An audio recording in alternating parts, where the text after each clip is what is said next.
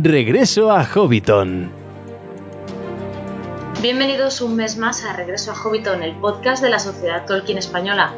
Hoy vamos a alejarnos bastante de nuestra comarca habitual, pero no vamos a viajar a Poniente como el mes pasado, no, nos vamos a ir a tierras nórdicas, tierras que inspiraron a Tolkien vamos a conocer las Edas, vamos a conocer la historia de Sigurd y Gudrun y vamos a, ver cómo esas sagas nórdicas influyeron a Tolkien en muchas más cosas de las que pensábamos. Especialmente vamos a centrarnos hoy en el análisis del Hobbit porque nuestro visitante eh, es el ganador de los premios a Elfwine y su ensayo va exactamente de eso, de la influencia de las sagas nórdicas en el Hobbit. El Eder se unirá a nosotros después para darnos nuestra clase de élfico habitual y también tendremos un invitado sorpresa eh, que nos llamó mucho la atención porque seguramente si yo os digo que podéis estudiar a Tolkien en la universidad, en una universidad de habla hispana, no, no vamos, creáis que es absolutamente imposible, pero no, de hecho se está haciendo ya, así que vamos a conocer al profesor de esta asignatura de mitopoeia en la Universidad de Colombia. Quedaos con nosotros si os atrevéis a adentraros en mundos con serpientes, con navegantes, con enanos, con anillos, mundos de Tolkien.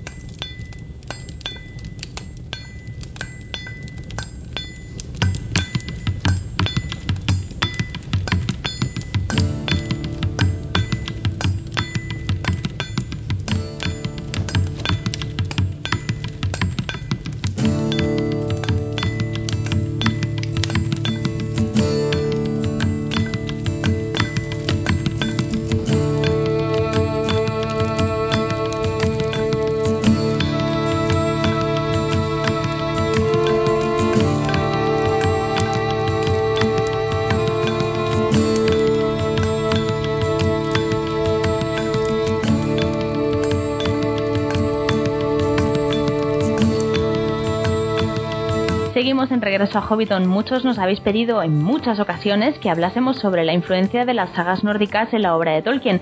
Bueno, eso es muy complicado hacerlo en un solo programa y desde luego no nos proponemos hacerlo, pero sí que vamos a dar unas pequeñas pinceladas porque tenemos con nosotros al invitado, como invitado, al ganador de los premios a Elwine del año pasado, ganador junto con, con nuestra compañera Ana Mariño que estuvo aquí hace dos programas y su ensayo iba precisamente sobre esto, así que vamos a enfrentarnos a este tema, preparar las espadas que ya está aquí Miguel González. ¿Qué tal? ¿Cómo estás? Hola, muy bien. Encantado de estar en el programa y quiero agradecer antes de empezar el, el hecho de que hayas contado conmigo para ello.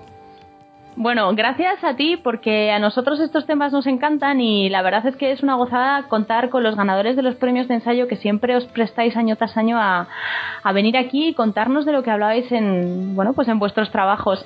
Y además eh, tengo que decir que, Miguel es de Granada y me estoy dando cuenta de que Granada es un sitio muy prolífico porque tenemos a, Carlos de colaborador habitual, nuestro profesorcillo, en escala en el pasado programa y también se pasó por aquí Rafa Pascual a hablarnos del Beowulf, o sea que veo que, que Granada Granada es una ciudad muy prolífica. Tenemos además mucha suerte, sí, sí. Incluso también podemos añadir, aunque no sea de Granada, pero pero está hoy día pues muy cerca de los que vivimos en Granada. Está dando clase en la Universidad de Granada eh, el profesor el profesor Eduardo Segura, con lo que bueno pues sí, la verdad es que tenemos mucha suerte los que vivimos aquí. Desde luego es un lujo. Eh, bueno, vamos a enfrentarnos a este tema. Bueno, primero enhorabuena por tu premio. Eh, como, le, como le dije a Ana Mariño, enhorabuena porque la verdad es que yo no, no, no me imagino escribiendo un ensayo y creo que tiene muchísimo mérito, ¿vale? Bueno, eh, tu ensayo, si no, si no me equivoco mucho, y no porque lo tengo por aquí delante, es Influencia de la literatura nórdica en el Hobbit. Bilbo como Colbitr. Correcto. No sé si he dicho bien la palabra. Aquí va a haber muchas palabras nórdicas. Sí, prácticamente. El, el, nórdico no es un idioma demasiado complejo pese a lo que pueda parecer. bueno, ya lo veremos luego. ya lo veremos. Bueno, eh, a la vista del título de tu ensayo, a lo mejor es conveniente que empecemos eh, definiendo qué es la literatura nórdica medieval, en qué consiste, eh, cuáles son las principales obras de referencia de esta literatura, porque, claro, a lo mejor pensamos que, todo, todos lo sabemos, que es muy evidente, pero no es tan evidente. Nosotros cuando pensamos en cosas nórdicas, lo primero que nos viene a la cabeza es un vikingo, por supuesto. pero pasando de ahí, los profanos tampoco podemos tampoco sabemos muchísimo más. Yo desde luego no sé mucho más. Entonces, si no te importa hacernos esta pequeña introducción. En absoluto, en absoluto. Además, creo que es una pregunta pertinente, porque efectivamente el, campo de conocimiento en torno al mundo, mundo germánico, digamos, nórdico, el, son cosas distintas, pero vamos aquí a, unificarlas para no complicar demasiado con distinciones. en España, en concreto, es poco conocido y nada para nada parangonable por ejemplo al conocimiento que solemos tener todos un poco de, pues, de la mitología griega de la mitología romana o de cuestiones que son más cercanas no pero es verdad que en el campo de, la mitología nórdica y de su literatura sabemos menos no ha, habido menos estudios menos trabajos lo cual lo hace también un campo muy atractivo para aquellos que quieran investigar o estudiar sobre el tema. Por ello recomiendo a, quien encuentre interesante a lo mejor eh, ojalá que por las cosas que contemos en el programa, la idea de acercarse a los textos literarios de, esta época y de esta zona concreta geográfica, pues bueno, en el futuro podrían incluso plantearse la posibilidad de, estudiar o indagar más en profundidad.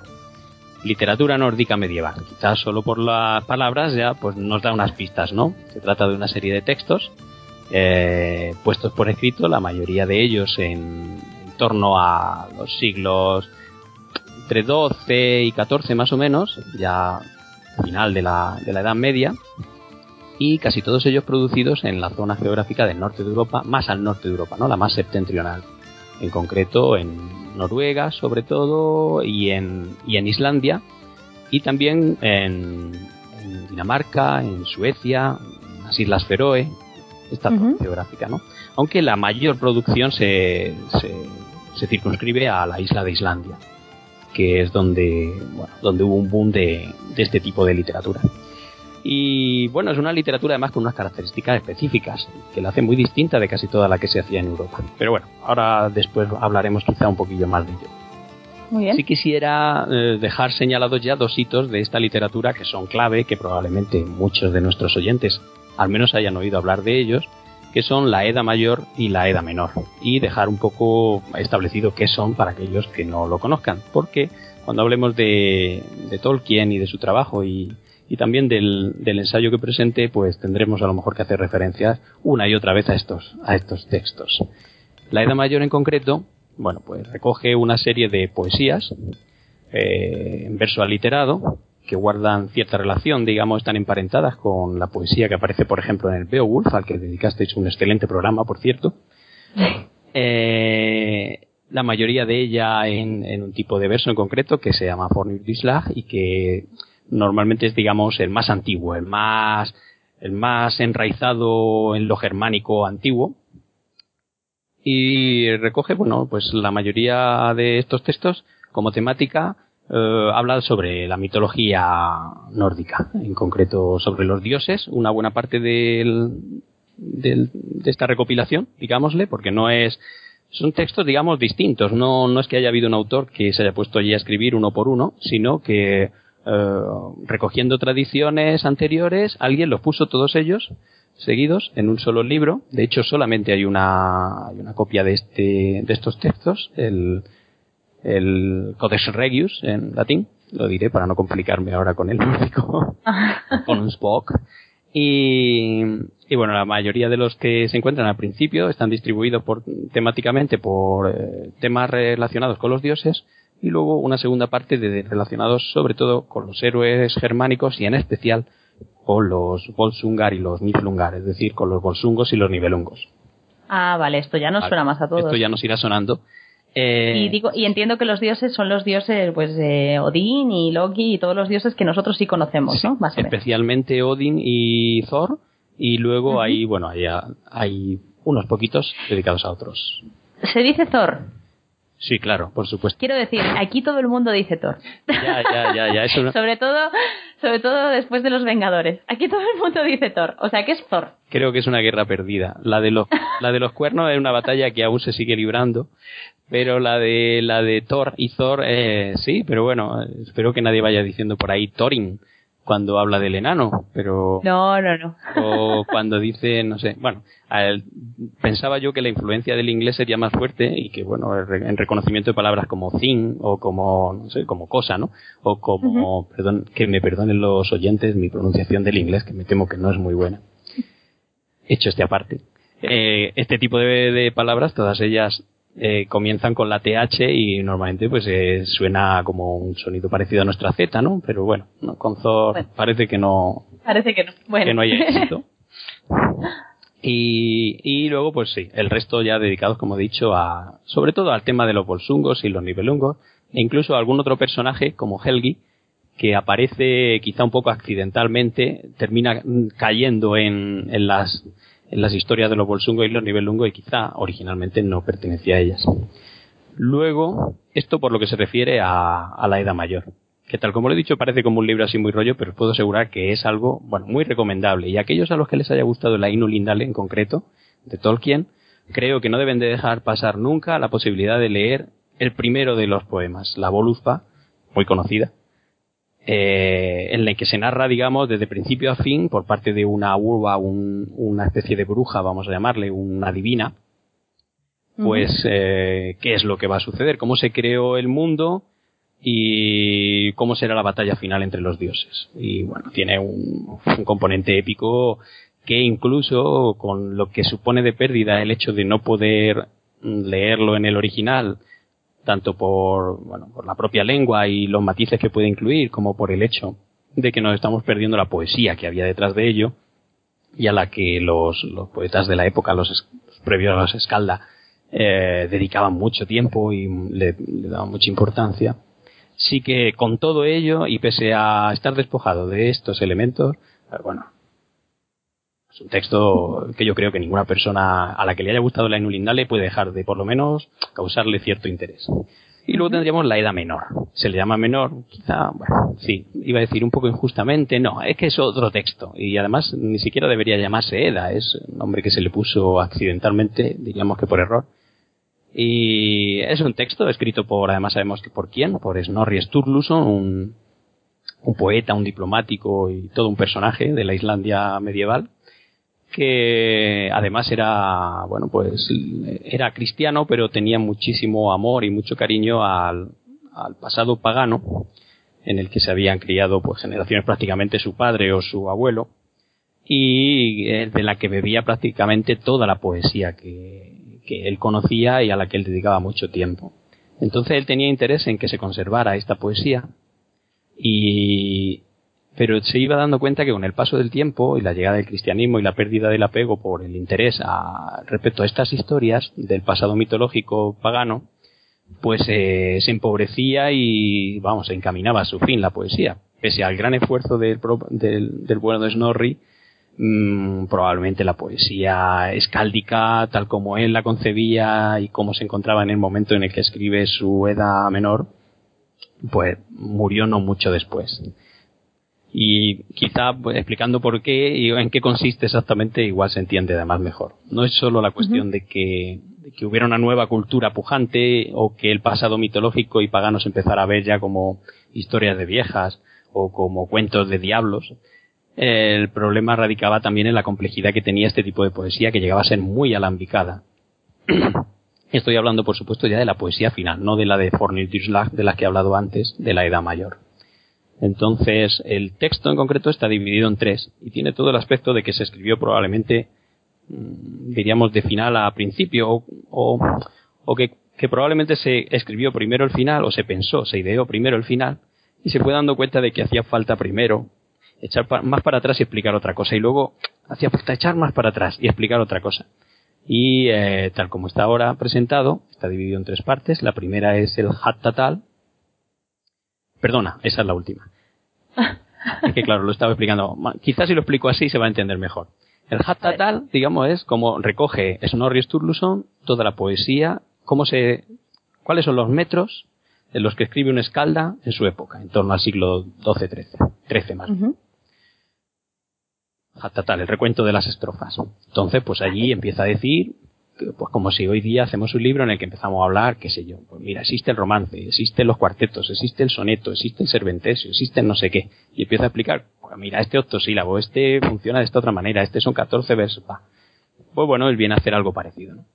Pero se da cuenta de que, claro, el, uno de los elementos más importantes de este tipo de poesía, que es muy distinta a la que estaba mencionando yo ahora, a la de, origen romance, son las, las, Kenning, las Kenningar. Es decir, eh, una especie de metáforas muy complejas y enrevesadas, o pueden llegar a serlo, para eh, referirse a otras cosas. Entonces, esto hacía que muchas veces esa poesía llegaba a ser mm, un tanto, no sé cómo decirlo, oscura, mm, eh, un jeroglífico en ocasiones, ¿no? Te voy a poner algún Vale. ejemplo. Que utiliza el propio Snorri, eh, habla en el Skatskaparmal, que es esta parte que dedica a explicar qué son o a qué se refiere un poeta cuando dice tal cosa, cuando utiliza tal conjunto de palabras. En concreto dice, por ejemplo, en vez de decir cuerno, porque eso tendría muy poca eda, que diría un poeta de esa época, diría, eso tiene muy poca eda, es decir, es muy poco poético. No vas a decir, no sé quién bebió del cuerno, no, no. No sé quién bebió de la lanza de la frente del buey, por ejemplo. Uf, Entonces, Vale. claro, la, la frente, la lanza de la frente del buey es el cuerno, ¿no? Es una manera, bueno, poética para al menos en tal como se entendía. Entonces, una metáfora muy elaborada, pero una metáfora que predominaba en este tipo de poesía y que llegaba además a ser reiterativa, llegando al punto, yo he encontrado algunos versos en los que a lo mejor tienes, no sé, cuatro, cinco o seis estrofas seguidas en las que a lo mejor todo lo que se dice es el guerrero luchó en la batalla pero se dice con una cantidad de eh, términos para referirse a la palabra guerrero, a la palabra batalla y a la palabra luchar, que te da como para escribir, pues, lo que te estoy diciendo, a lo mejor cuatro o cinco, bueno, estoy exagerando un poco, ¿no? Pero para darte para muchas estrofas. Además, hicisteis la semana, bueno, el, el anterior programa hicisteis uno dedicado a, a Juego de Tronos, ¿no? Y a la obra de George Martin y su relación Eso con. Tolkien, ¿no? Bueno, pues las obras de George Martin y en concreto los títulos de sus libros, muchos de ellos guardan gran semejanza con las Kenningar, por cierto. Ah, sí. Sí, por ejemplo, Con estas metáforas. en concreto la palabra tormenta de espadas aparece Sí. en el Rex Tefia, que es un poema dedicado a la vida de Olaf Tryggvason, y aparece tal cual, Storms Thremnia, que es tormenta de espadas. Y el resto, bueno, igual no están, no tenemos, digamos, son asterisco, tendrían un asterisco por delante, ¿no? No tenemos corroboración en ningún texto de ellas, pero podrían, choque de, choque de, de reyes quizá no, pero choque de escudos o choque de hombres o choque de guerreros, casi seguro que existe esa Kenin en alguna parte para decir batalla o para decir combate. Claro. Sí, que es verdad que son, bueno, el festín de cuervos es evidente que son cadáveres, pero, Bueno, el, fes- pero el festín de lo- cuervos también existe, es la batalla, es el festín. eh, es la batalla en sí ¿Dónde misma, ¿no? Pero en lugar de llamarlo, ya, pero es verdad que es poético, en lugar de llamarlo batalla, puto, pues lo llamas festín de cuervos. Y, y tiene, bueno, y no creo que nuestra poesía tampoco se aleje de este tipo de, de, bueno, de No, no, usos. claro. La cuestión es que podía llegar a ser muy complicado. Y te voy a poner un ejemplo eh, divertido de hasta qué punto podía llegar, ¿no? Si yo digo, por ejemplo, el fuego de la camisa de guerra, aquí ya empieza la- algo de dificultad. ¿Qué será el fuego de la camisa de guerra? ¿Te atreves a intentar adivinarlo? Ay, no tengo ni idea. Yo supongo que, que será, pues, a lo- no sé, Es se algo que hace- ser el corazón o algo así, que hace que Sí, tú... pues no es mala idea, pero no. En este caso se refiere a algo que hace daño a la camisa de guerra. Bueno, sería la, Ah, algo que hace daño. Sí. Vale, yo pensaba que era algo que lo impulsaba, ¿sabes? Claro. El- No, no. El poder de la camisa. Y en este caso pues sería la espada.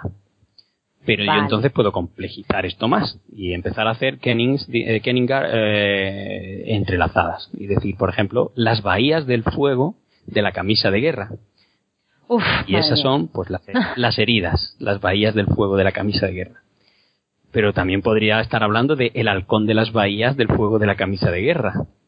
Y entonces estaría hablando del cuervo. Que es aquel que disfruta, digamos, de la sangre, de las heridas de aquellos que han caído en la batalla. Y luego está el que alimenta al halcón de las bahías de fuego de la camisa de guerra. ¿Quién es el que alimenta al cuervo? Pues este otra Kenning para decir el guerrero. El guerrero, claro. ¿Y dónde se alegra el que alimenta al halcón de las bahías de fuego de la camisa de guerra? Y con esta termino. Pues la batalla. Madre mía, es muy complicado. Bueno, pues por eso Snorri Sturluson decidió que había que hacer un libro explicando este tipo de cosas. Es que además, ¿sabes a qué me suena? ¿Sabes cuando vas a ver una iglesia antigua? Pues como él, hace poco he anunciado en Facebook que estábamos haciendo este programa. Esto es metapodcasting. Y he puesto pues la portada de la iglesia de San ¿no? Una imagen de Sigurd muy curiosa porque es raro que en España pues pues está Sigurd representado. En este tipo de portadas a veces me encuentro escenas que no entiendo. O sea, escenas rarunas, de verdad. Muy rarunas.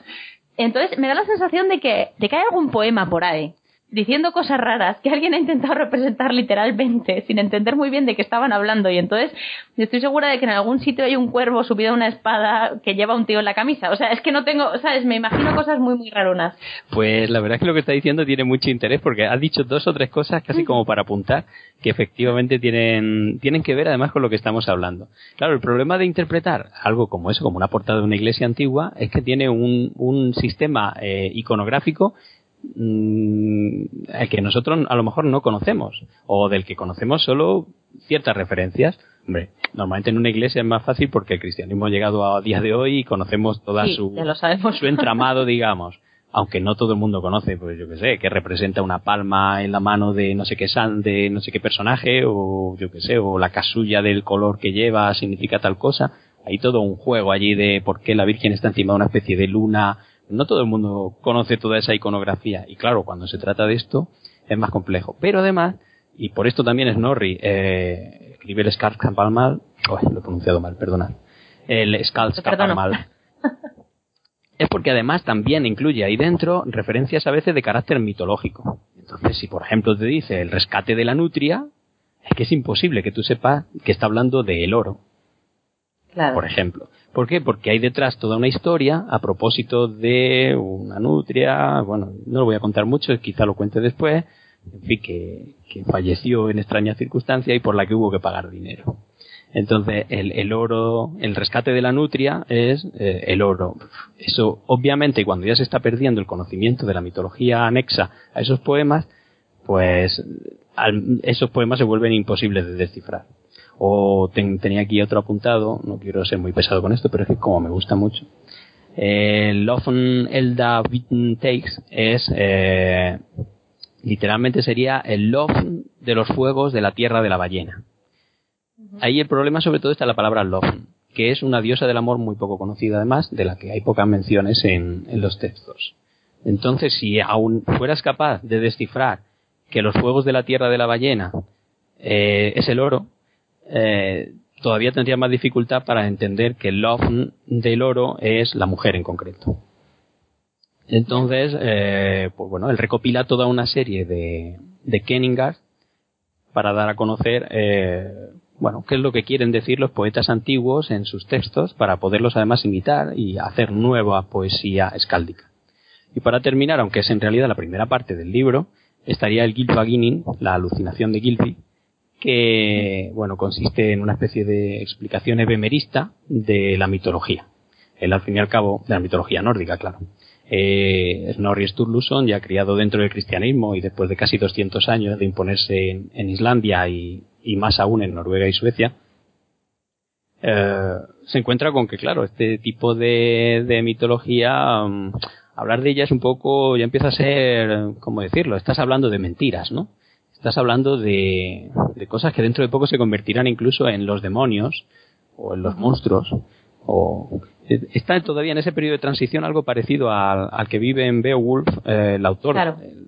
en el que todavía hay apego a esa tradición pagana que han tenido tus ascendientes y que, y que en la que es difícil no encontrar un valor, pero por otro lado, el, bueno, la llegada de la nueva fe está, como se le denomina en, en islandés antiguo, eh, está cambiando los parámetros de, de, toda esa literatura y empezando a considerarla algo, pues, Udinieldus con Christum. Es decir, ¿qué, ¿qué, tiene que ver esto con Cristo? A esto no debemos dedicarle tiempo porque son cuestiones, pues eso, como máximo para contar ahí. Eh, a los niños. Sí, exacto. Cuentos de vieja, ¿no?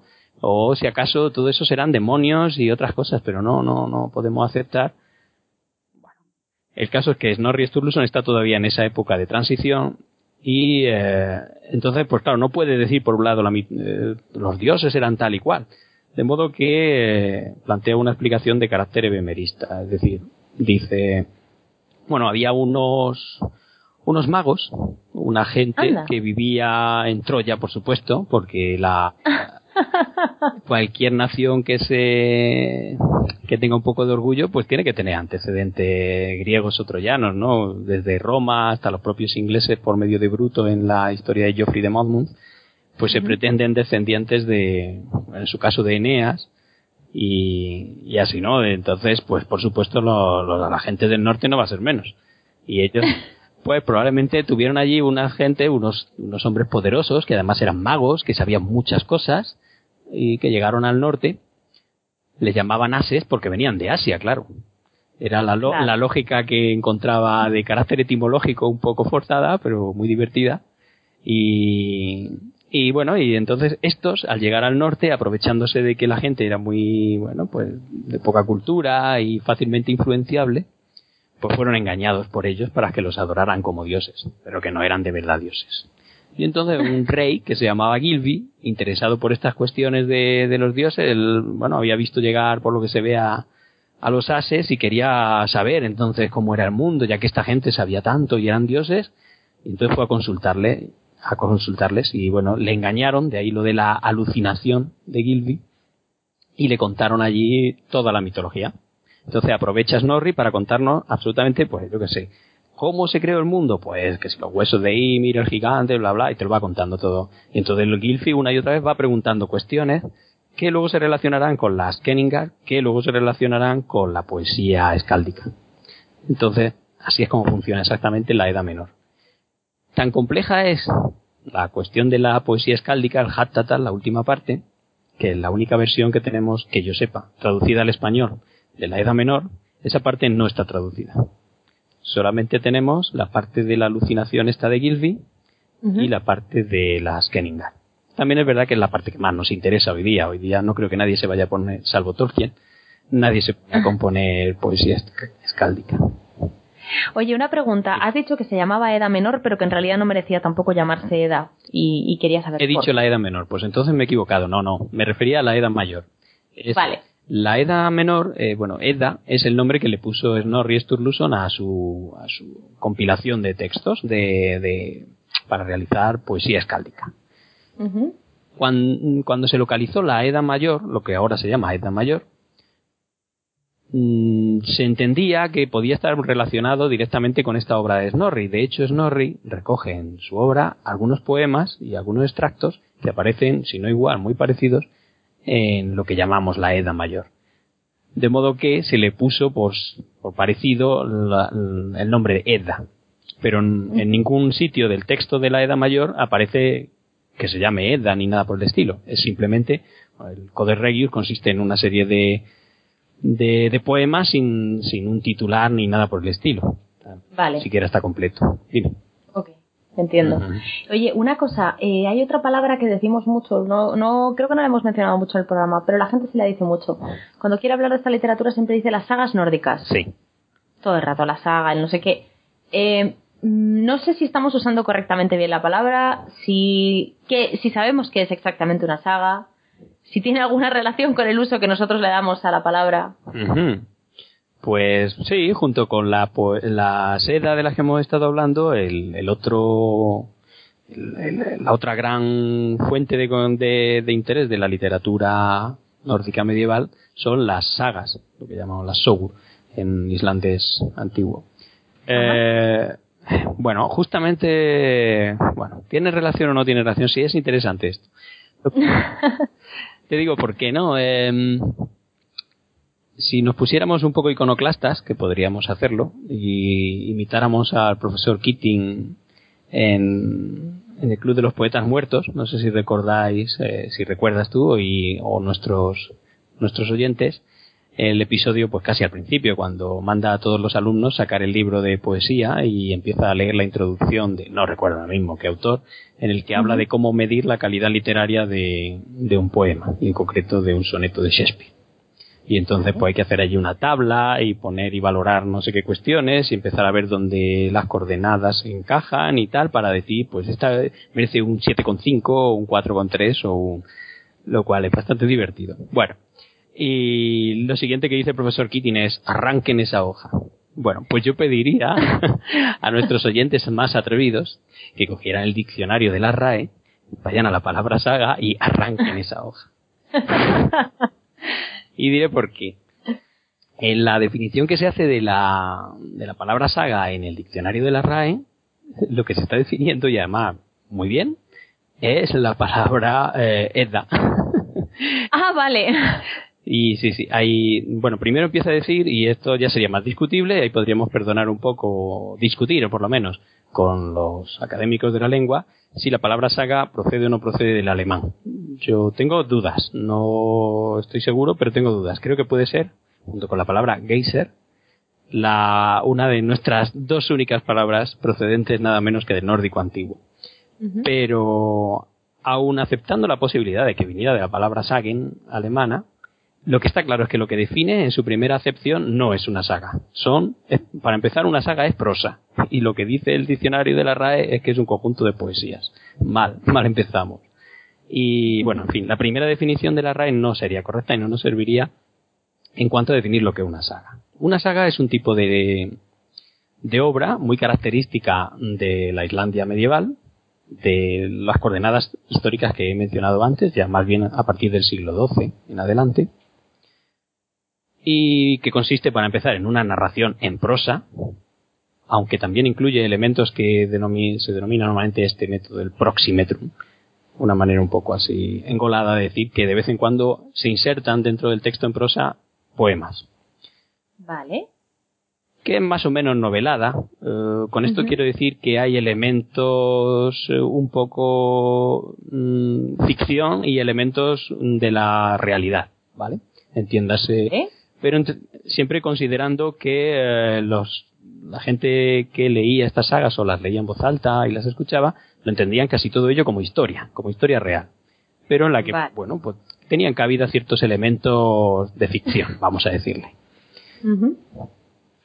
Menos en las denominadas Islandingasogu, que son las sagas de los islandeses, que son las más históricas, por así decir, las que se dedican a las familias principales de, sobre todo de Islandia y un poquito más en las denominadas Fornaldarsogur, que son las sagas de los tiempos antiguos, aquellas que recogen historias muy anteriores a la época de la colonización de Islandia y en las que se tratan temas míticos, en las que bueno ya no es raro la aparición a lo mejor de criaturas como los trolls o como los dragones o otros. Eh, estas últimas, eh, curiosamente, las Fornal de son las que se escribieron más tardíamente. Las primeras que se escribieron fueron las más históricas, vamos a decirle. Luego, aparte de las sagas, hay otro género, aunque realmente no merece el término género, yo creo, que son las Zaptir, que son, por así llamarlo, sagas cortas, mm, relatos cortos, muy cortos. No, no dan, mm, no llegan a tener la longitud, ni tampoco a narrarnos la serie de como decirlo, no, no da tiempo a eh, definir eh, un entorno narrativo tan amplio como da una saga y normalmente se dedica a recoger una pequeña anécdota, en muchos casos sucedida supuestamente a alguno de los reyes noruegos y en otros pues bueno, no a personas del común de los mortales de las que vivían en, en aquella época. Pero como digo, el estilo es prosa, no es poesía. Por lo tanto, el diccionario de em. ahí empieza mal. Dime, dime. ¿El Señor de los Anillos es una saga? Porque es prosa. Tiene algunas partes de poesía. En teoría es eh, real, pero tiene cosas de fantasía. Señor de los Anillos sabemos que no es real, pero su intención cuando Tolkien lo escribe es que sea como una mitología para Inglaterra, con lo cual es como si hubiera pasado hace tiempo. Pero tiene cosas irreales. Entonces, cuando lo has definido, a mí me ha venido a la cabeza eso. ¿Podríamos considerarlo una saga o no tiene nada que ver? Sí, tiene mucho que ver, pero hombre, considerarlo sería atrevido, valiente, pero... Soy muy valiente. ¿Por qué no? ¿Por qué no? ¿Por qué no? De hecho, bueno, el título para empezar es El Señor de los Anillos, que podría ser perfectamente una Kenning. De hecho, existe el dador de anillos, el que regala anillos, es el, Señor, el Rey, el Poderoso. De modo que hasta el título nos podría servir. Yo juego un poco con esa idea en el ensayo que presenté a los Elwin. Y aunque la utilizo más bien con el hobby.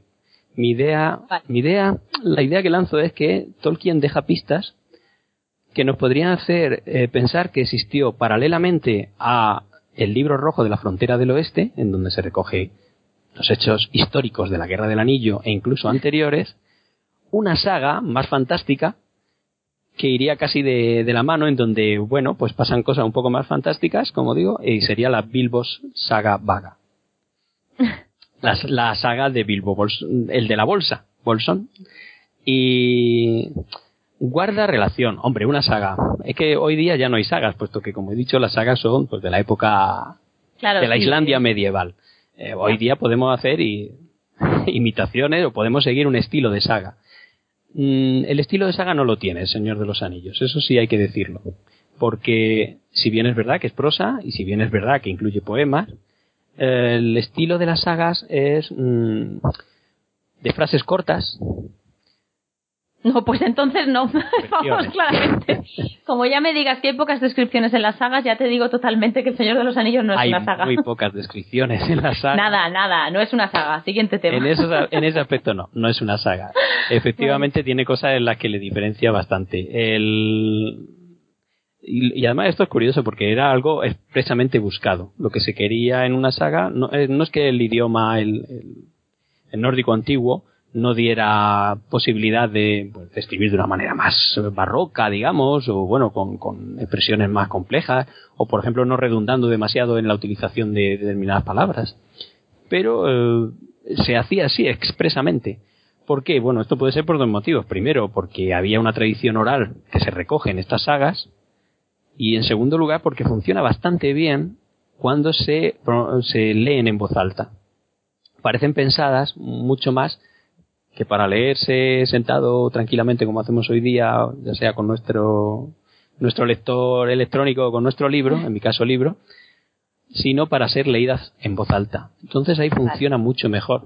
Por ejemplo, otra cuestión que es un poco curiosa cuando uno se adentra en una saga, sobre todo a traducirla, que es los cambios verbales, que están entre el pasado y el presente jugando constantemente con ellos, y con el subjuntivo también. Y llega un momento en que no sé quién dijo y hace. Y dice, pero bueno, a ver, eh, pero ¿cuándo pasó esto? ¿no?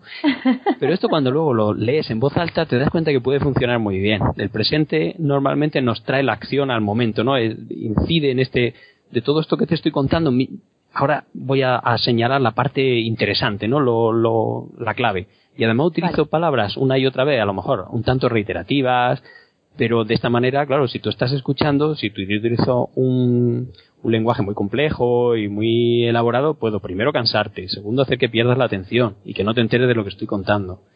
Mientras que si una y otra vez digo la palabra espada, queda claro que ahí había una espada. No hay algo más complejo, ¿no? Son, como digo, hay unos rasgos muy específicos que el Señor de los Anillos creo que no tiene.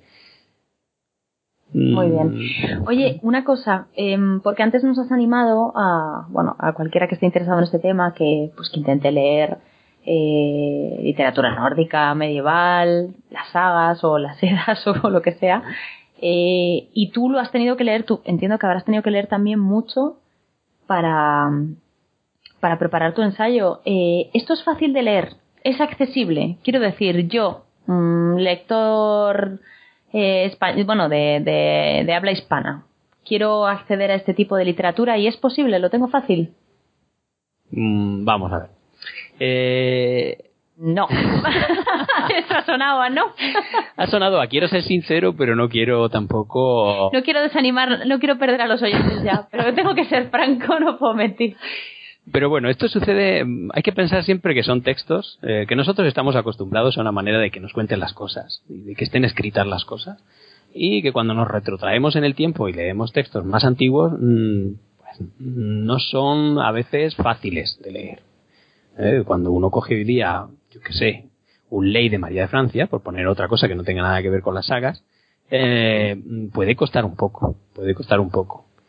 No obstante, creo que precisamente las sagas se prestan eh, más a una lectura hoy día que otro tipo de textos medieval.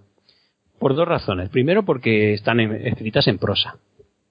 No son poesía. Esto, traducir poesía y traducir poesía medieval, nos produce unos textos muy difíciles de leer. Yo he leído, estoy intentando recordar, pero alguna versión, creo que era de la canción de, de Roland, de la chanson de Roland, que, cuesta mucho trabajo seguirlo eso.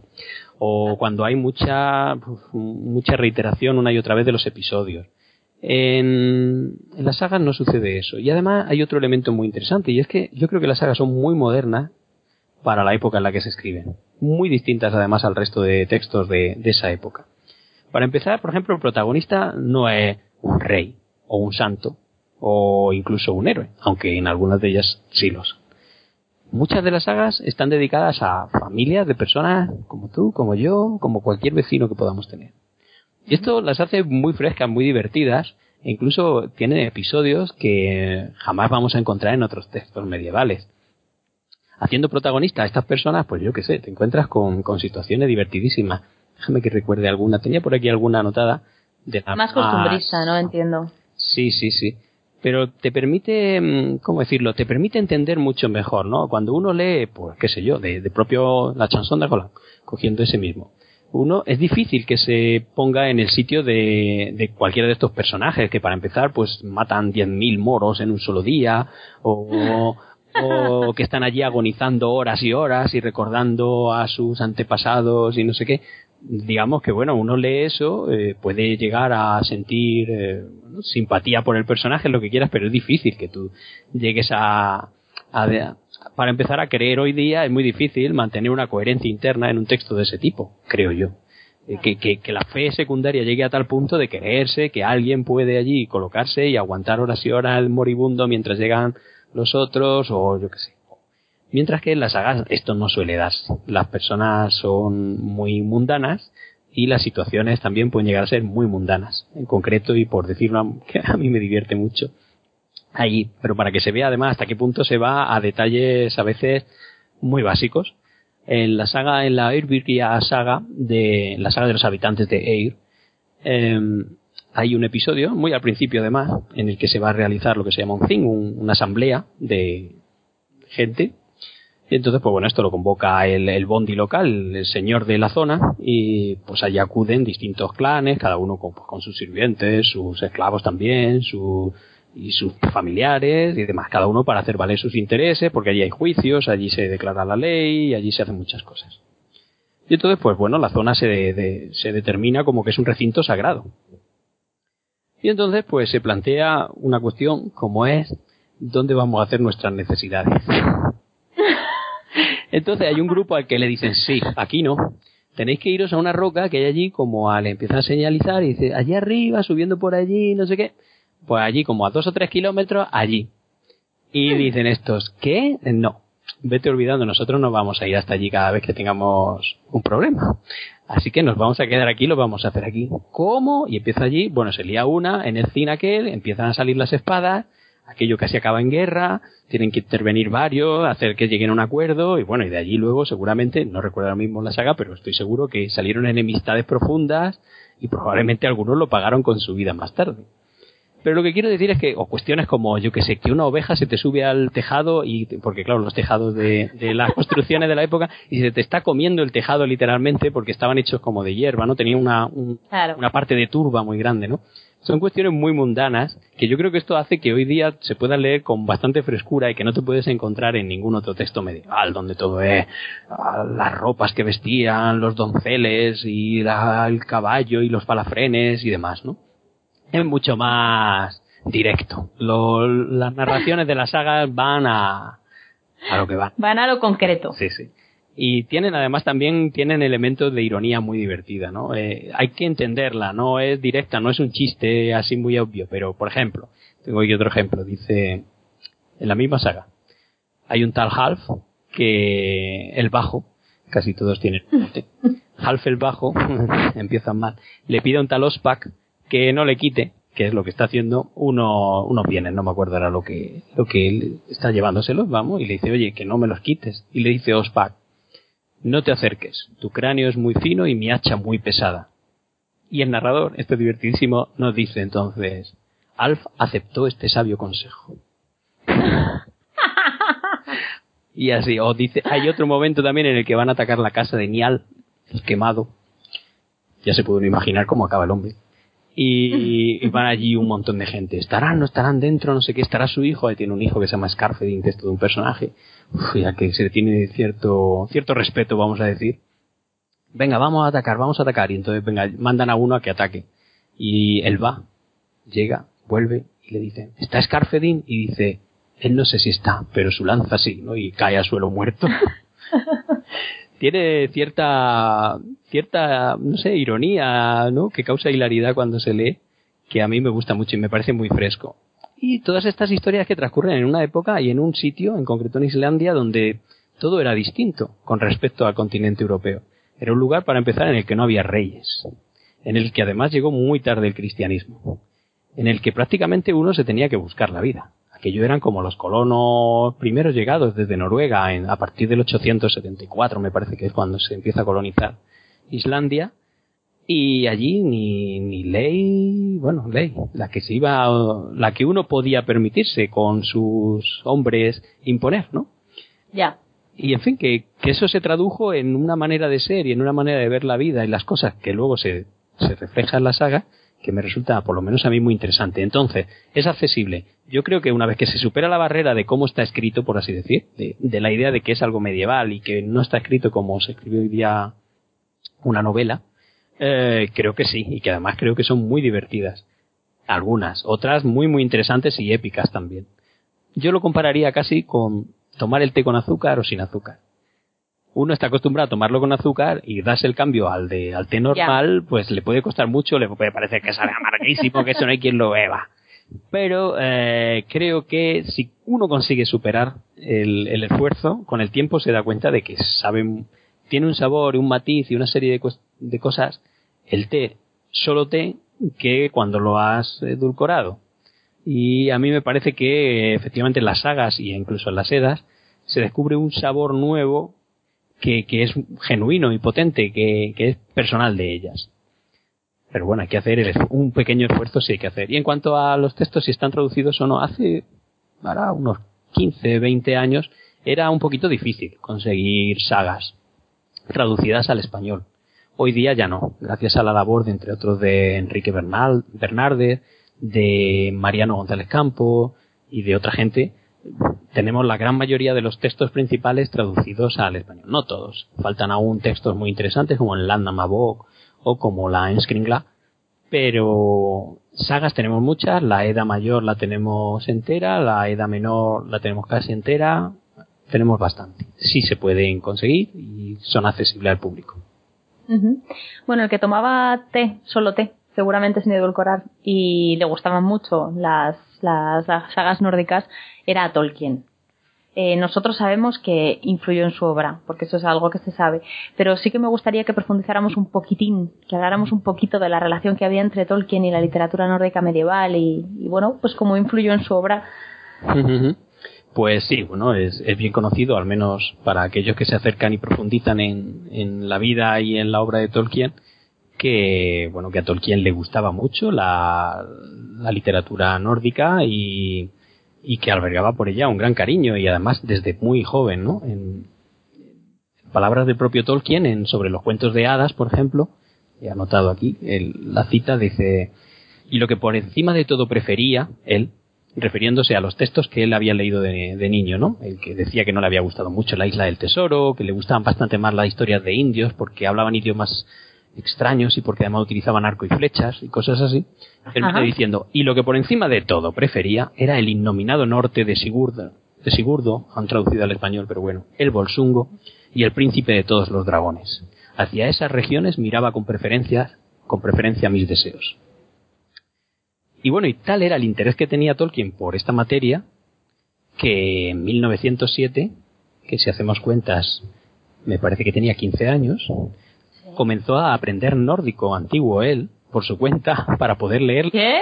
para poder leer la Volsunga Saga en el original. Así lo recogen al menos Scallan Hammond en, en su, en su Madre biografía y de Tolkien, bueno, en su biografía, en los dos textos que tiene el Reader y el, y el Chronologist. En nada menos que con 15 años, ¿eh? Y en 1911, es decir, con tres añitos, cuatro añitos más, con 19, ofreció una disertación acerca de las sagas nórdicas, en la que bueno, dejaba, dejaba bien claro el interés y el gusto que sentía por ellas, ¿no? Tildaba la Volsunga saga, por ejemplo, de relato glorioso. Y comparaba, aunque lo comparaba con, con el material homérico y con la Odisea y la Ilíada, decía, hombre, no llega a ser como, como lo que escribió Homero pero termina con una frase contundente. Su disertación dice: No hay episodio en Homero como el final de la tragedia de Sigurd y Brynhild. Eh, Y me parece contundente, una frase que seguramente hoy día eh, le daría lugar a, a grandes discusiones con algunos estudiosos. Y bueno, y a partir de, este inicial interés, pues se fue profundizando, fue estudiando, estudió filología escandinava entre el 1913 y el 1915 con el profesor Roye, o como se pronuncie, disculpen los oyentes. Y, y tras la guerra, eh, terminó consiguiendo una plaza en Leeds, que quizá es la, la parte en donde ya todo este interés empezó a, además a tomar una forma mucho más grande, ¿no? Y a incluso a, a sobrepasar otras cuestiones. A partir de 1925 obtuvo la cátedra Rawlinson and Bosworth en la Universidad de Oxford, cuyos requisitos implicaban la enseñanza de lenguas germánicas antiguas, especialmente el islandés. Y, eh, y bueno, y el propio Christopher Tolkien, su hijo, dice que Tolkien se convirtió de facto en el catedrático de nórdico antiguo de Oxford. Y dio clases sobre... Hombre, no creo que no creo que hubiera mucha gente súper entendida. No, pero quiero decir, no había una cátedra de nórdico antiguo en Oxford como tal, no existía. Pero si la hubiera habido, eh, eh, Tolkien era el profesor que estaba dando las clases que hubieran correspondido a esa cátedra. Quiero decir Vale. eso, ¿no? Él, hombre, él tenía otro título, no recuerdo ahora mismo exactamente, creo que es de lengua inglesa medieval, no estoy muy seguro, pero, pero que perfectamente hubiera podido ocupar la cátedra de un- una hipotética cátedra de, de nórdico antiguo. Y bueno, y dio clases de esto desde 1926 en adelante, eh, durante muchos, muchos años. Así que, así que sí tuvo mucho que ver con él. Luego, pues hombre, podría hablar sobre la influencia que tuvo en su obra, aunque solo sea un Sí, poquito. claro. Pues, Claro, sí, sí, sí. eh, tendría, hombre, es que esto daría casi como para otro, para otro programa o No varios. pasa nada, se puede extender, no pasa nada, pero una pincelada Vale. para que sirva de inicio y que si hacemos un, un segundo programa eh, profundizando un poco más, la gente no empiece de cero. si llegamos a ese punto de que no de que no nos critiquen ahí en los comentarios y nos digan ah no por favor otro más no No volváis a traer a este tema. si te llega al contrario al punto contrario pues entonces sí hablaremos más Eh, Muy bien. influencia en Tolkien bueno es muy grande no y, y, y sería empezar y no acabar quizá primero habría que hablar de influencia simplemente como acicate a la hora de que Tolkien hiciera o empezara a elaborar el Silmarillion y esa idea que pudo tener en un momento dado y que expresaba la carta a, a Milton Waldman, me parece que era, en 1951, o por ahí, que era lo de la mitología para Inglaterra, ¿no? Él, a raíz de su de adentrarse y conocer más eh, la mitología nórdica, y no solo la mitología nórdica, también el Kalevala y el material finlandés, eh, todo lo que, lo que fue conociendo de otros países, se dio cuenta de que el material inglés, o al menos a él le parecía, era pobre. Era, era, para empezar, se había truncado, por así decir, una posible evolución de dicho material con la llegada de la influencia mm, normanda o francesa, si se le quiere decir, que supuso la conquista por parte de, de Guillermo. Eh, esto supuso, por ejemplo, bueno, pues que pasaran a ser la el bueno y el personaje principal de, de la mitología que entendemos hoy día, mitología para Inglaterra, eh, pues alguien como Arturo, que lo que hacía era luchar contra los sajones. Es decir, contra aquellos que para Tolkien eran precisamente la esencia de, de, la, aquella nación inglesa, la anglosajona. No por nada se le llama materia de Bretaña, ¿no? Bretaña eh, se refiere un poco más al norte de Francia en este caso. Total, que él consideraba que la materia artúrica, bueno, que tenía sus logros y que además se había revivificado a lo mejor por parte de, en Inglaterra con, con determinados textos, como pueda ser, por ejemplo, de Sir Gawain, pero que aquello no era lo que a él le hubiera gustado que hubiera quedado en Inglaterra. Le hubiera gustado algo más parecido pues a, a, a la materia nórdica, es decir, a todo un conjunto de, de, poemas y de historias que hablaran de un, de un pasado con sabor germánico. Y no lo encontraba. Entonces yo creo que una primera influencia es simplemente el hecho de animar a Tolkien a construir él su propia mitología para Inglaterra, que tenga un sabor más germánico y más de las historias del norte, de los godos, de los gautas, de los de los esquildingos, de los de esta gente. Y luego, en fin, como digo, habría habría todo un programa o más para hablar sobre influencias, una muy obvia, por ejemplo, y yo creo que cualquiera que se acerca por primera vez a textos nórdicos la va a ver, en concreto en el que he referido de la Voluspa, la, la profecía de la, de la bruja, de la divina, de la Volva, que es cuando hace lo que se denomina el Tuergatal, que es un recitado de nombres de enanos, y en donde ah. aparecen la mayoría de los nombres que conocemos eh, y que aparecen en, en Hobbit, ¿no? Bueno, a ver si lo tengo por aquí el texto, creo que sí. sí y, y muchos te, en cuanto te los diga te van a sonar. Pues mira, está por ejemplo Bifur, está Bombur, está Nori, está Dualin, eh, está Thrain, está Thror, está Thorin, está, hay uno que se llama Eikinskialdi, que significa escudo de roble, hay otro que se llama bueno. Gandalfra, está Fili, está Kili, en fin, tienes, pues como puedes ver, una influencia, vamos, que ya creo que sería difícil de discutir, ¿no? Claro que sí. Bueno, de hecho yo creo recordar una anécdota o algo así que me contaron de que cuando vio el nombre de Gandalf dijo, pero esto no pega para un enano, este es diferente al resto, esto tiene que ser otra cosa. Sí, sí, es, bueno, creo que es la tesis que plantea Thomas Shippey en, en El Camino a la Tierra Media, y bueno, es poco discutible que sí, era una de las maneras de... Si lo dice Tom Shippey va a misa, lo siento. Efectivamente. No, no, además, bueno, es que Tom Shippey tiene, tiene una vista que, que, es increíble. Y nos permite muchas veces darnos cuenta de cosas que, que no veríamos a lo mejor otros.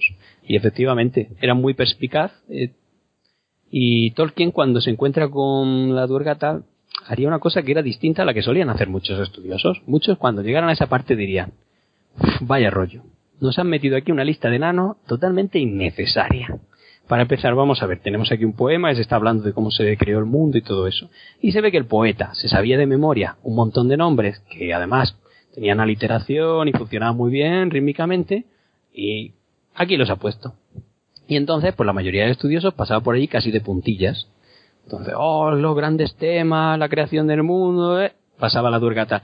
Y luego, no sé qué. Y entonces, aquello parecía poco interesante, pero Tolkien, además con su mirada filológica, pues empieza a mirar los nombres. Y dice, esto, ah, esto tiene que tener un sentido. Esto no se puede haber puesto porque sí. Bueno, puede que sí, pero es improbable. Y además, ¿qué hacen? Probablemente, quién sabe si esto no recogía una antigua gesta en la que aparecían todos estos nombres y que hemos perdido y que alguien cogió y encajetó en la Voluspa, de algún modo, la, la metió. ¿Mm? Y por otro lado, que hace alguien que tiene un nombre claramente que significa la vara, el elfo de la vara, o bueno, podría también significar el elfo de la magia, eh, la palabra kanda tiene muchas, tiene muchos significados. Pero bueno, el elfo este mágico que va con una vara, que hace en mitad de una lista de enanos. Se podrían dar muchas soluciones. Una de ellas, por ejemplo, que a, a estas alturas es posible que ya no se supiera identificar muy bien en qué se diferenciaban los enanos y los elfos puesto que como se habían convertido en historias de viejas, ya nadie se preocupaba de eso. Claro. Esa podría ser una explicación un poco banal, un poco, pero que puede ser la verdadera. Tolkien, no obstante, no se contenta con algo así, y por supuesto, pues nos plantea, yo creo, en el Hobbit, hasta cierto punto, no sé, no sé cuán consciente o cuán inconsciente, pues una posible explicación de por qué, de, de cómo pudo haber una historia en la que se hablara de todos estos enanos, o al menos de parte de ellos, en las que había un, un tal Gandalf, un tal elfo de la vara, que es como a lo mejor podían ver a, a alguien como Gandalf, que era una especie de mago, con un, con un aspecto que podría parecer élfico a quien no supiera lo que es un elfo. Y sí, sí. Eh, últimamente yo estoy mirando ya por concentrar y dar una última pincelada, espero no muy larga, espero no estar alargando mucho, no he mirado cómo va. No, tú no, tú no mires ¿No? eso. Vale.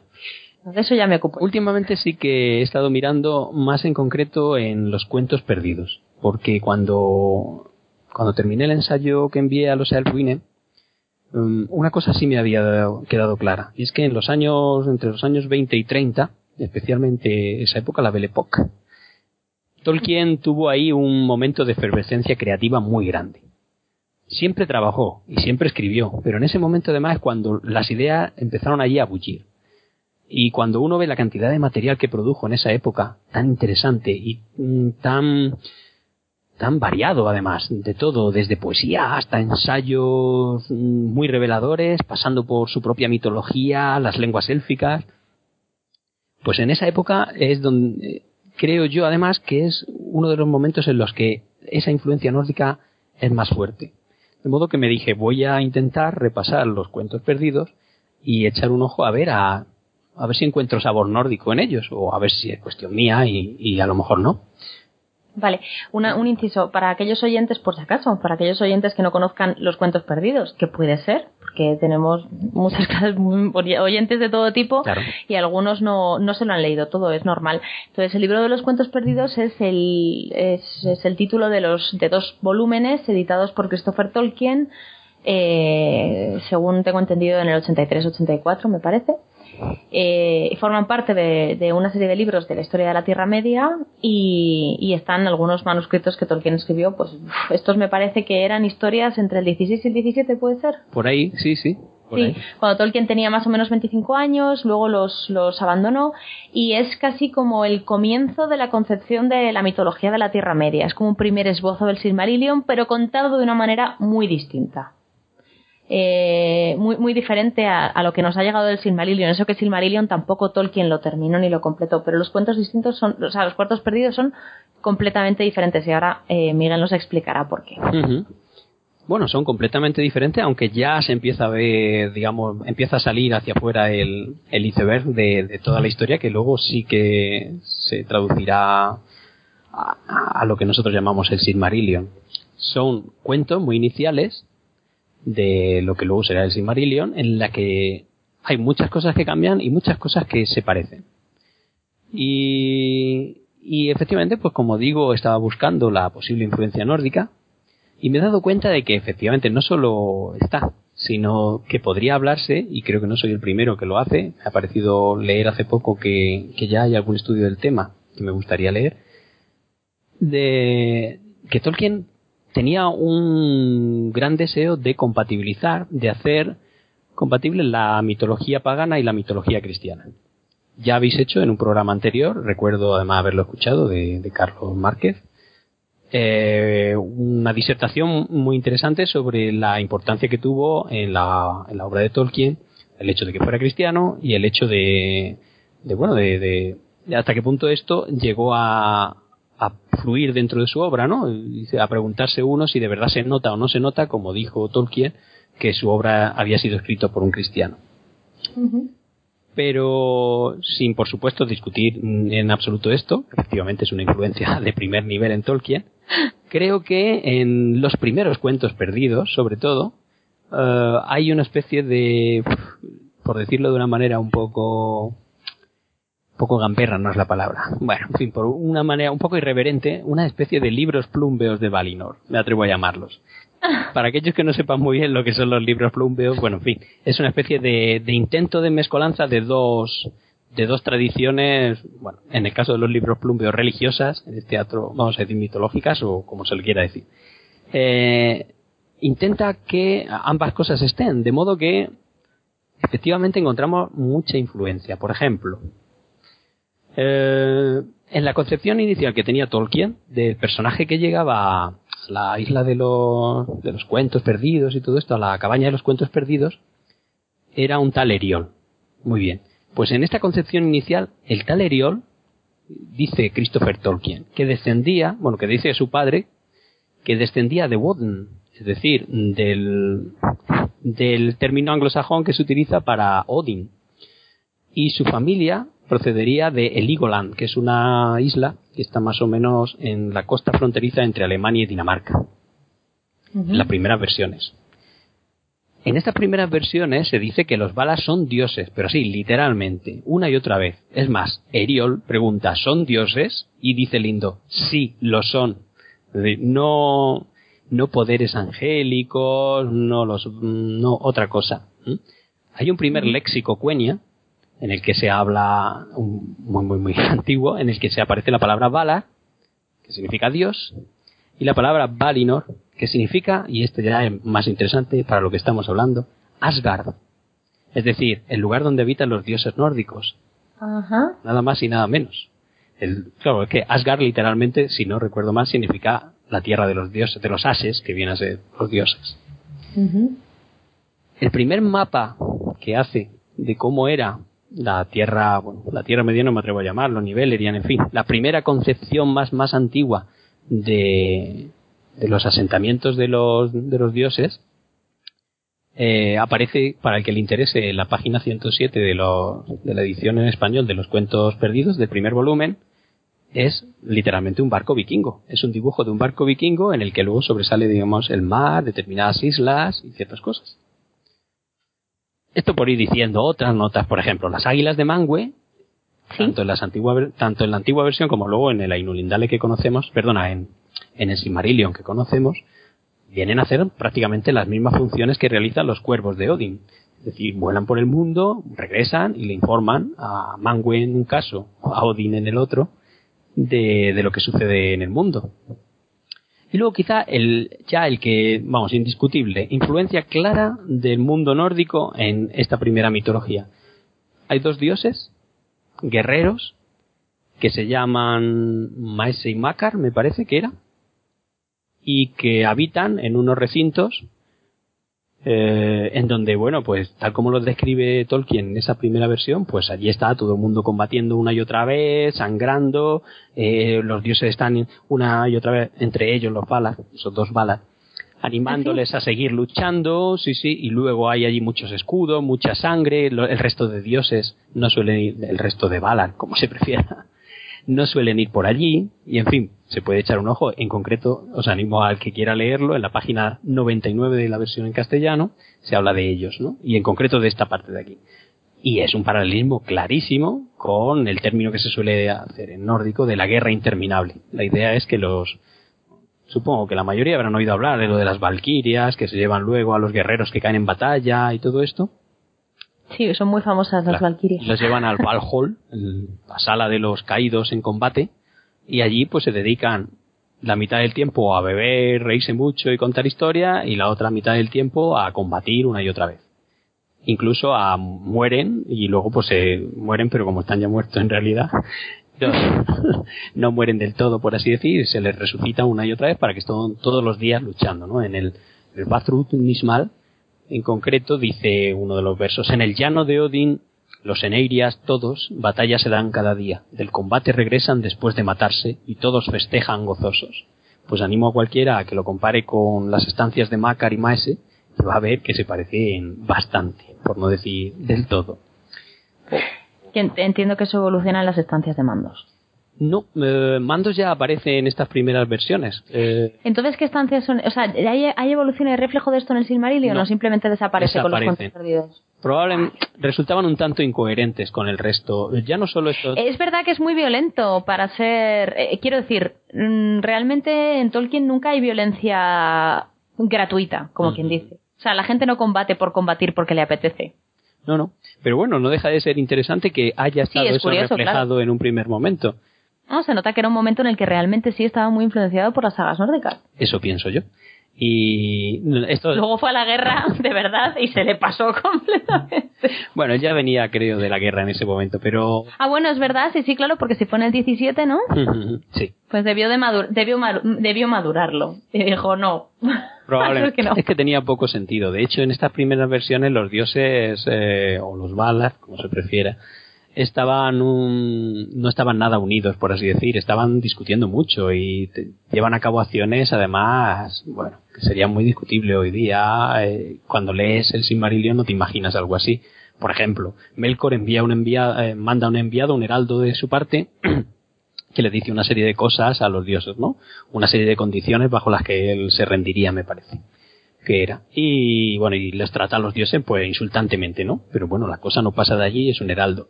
Entonces Tulkas, y no recuerdo quién más, deciden que hay que coger y despeñarlo por una roca que hay allí muy alta. El, eh, Mangue dice, no, no, no, no, y hay varios más que se oponen. Da igual, lo cogen y lo tiran. Esto, dices, esto en el Silmarillion que yo he leído, no me imagino cómo encajaría, ¿no? Difícilmente. Son tanteos de una historia primera en la que, bueno, de hecho hay rencilla, Ulmo no puede, conoce. Están todo el día llevándose la contraria y haciéndose el uno al otro cosas, digamos, uno dice, yo me voy a llevar esta isla para acá y el otro intenta ahí agarrarla para que no se la lleve. Esto no es una concepción inicial en el que, bueno, los dioses funcionan de otra manera distinta a la que conocemos del Silmarillion. Pero bueno, ahí, ahí se ve una influencia distinta. El encadenamiento de Melkor, por ejemplo, es otro punto en donde se ve claro. En donde se hace específicamente, creo que es por Aule, sería lo lógico, una cadena para encadenar. Sí. El encadenamiento y para atarle con ella, y dado que él está en Utumna, que es como me parece que se llama en, esa, en ese momento de la historia, el lugar donde se, se alberga él, pues le, le, incitan a salir engañándole, proponiéndole una serie de, de, cosas que sí, que los dioses van a aceptar lo suyo y que bueno, y que se arrodillará incluso Mangu ante él y lo que haga falta con que salga, para que una vez que sale, ponerle la cadena, digamos, ¿no? Es la idea. Esto guarda bastante paralelismo, lo recuerda el propio Christopher Tolkien en Sigurd y Gudrun, hay un momento en el que lo dice, con la historia de Fenrir y cómo es el lobo que participará al final de la guerra de los dioses y los monstruos en el Ragnarok. Eh, vendrá y luchará contra, me parece que se comerá el sol, El o Skoll, no recuerdo ahora mismo, y luchará contra, contra los dioses. Bueno, pues es un elemento peligroso al que quieren tener encadenado los, son nórdicos, como es lógico. Pero no es nada fácil. Así que lo mismo, le animan a, a que no eres capaz de romper esta cadena si te la ponemos. O sí o no. Y entonces pues, y el lobo oliéndose la tostada dice, bueno, estoy dispuesto a intentar hacerle esto, porque claro, están retando en el mundo nórdico eso de que alguien te diga que no te atreves, es mucho decir. Y entonces, por supuesto, lo va a intentar, pero como no se fía ni un pelo de los dioses y de que luego se la vayan a quitar en caso de que no pueda quitársela a él, pues dice a uno de los dioses que, que ponga la mano en sus fauces. De este modo, así, si no me quitáis la cadena, te, te arranco la mano, vamos. De este modo, pues cuando, cuando luego se da cuenta de que lo han capturado y que no le dejan escapar, bueno, después de que primero lo intenta con una cadena y la rompe y luego con otra y así, eh, pues finalmente cuando se queda con la otra cadena coge y muerde la mano de este dios.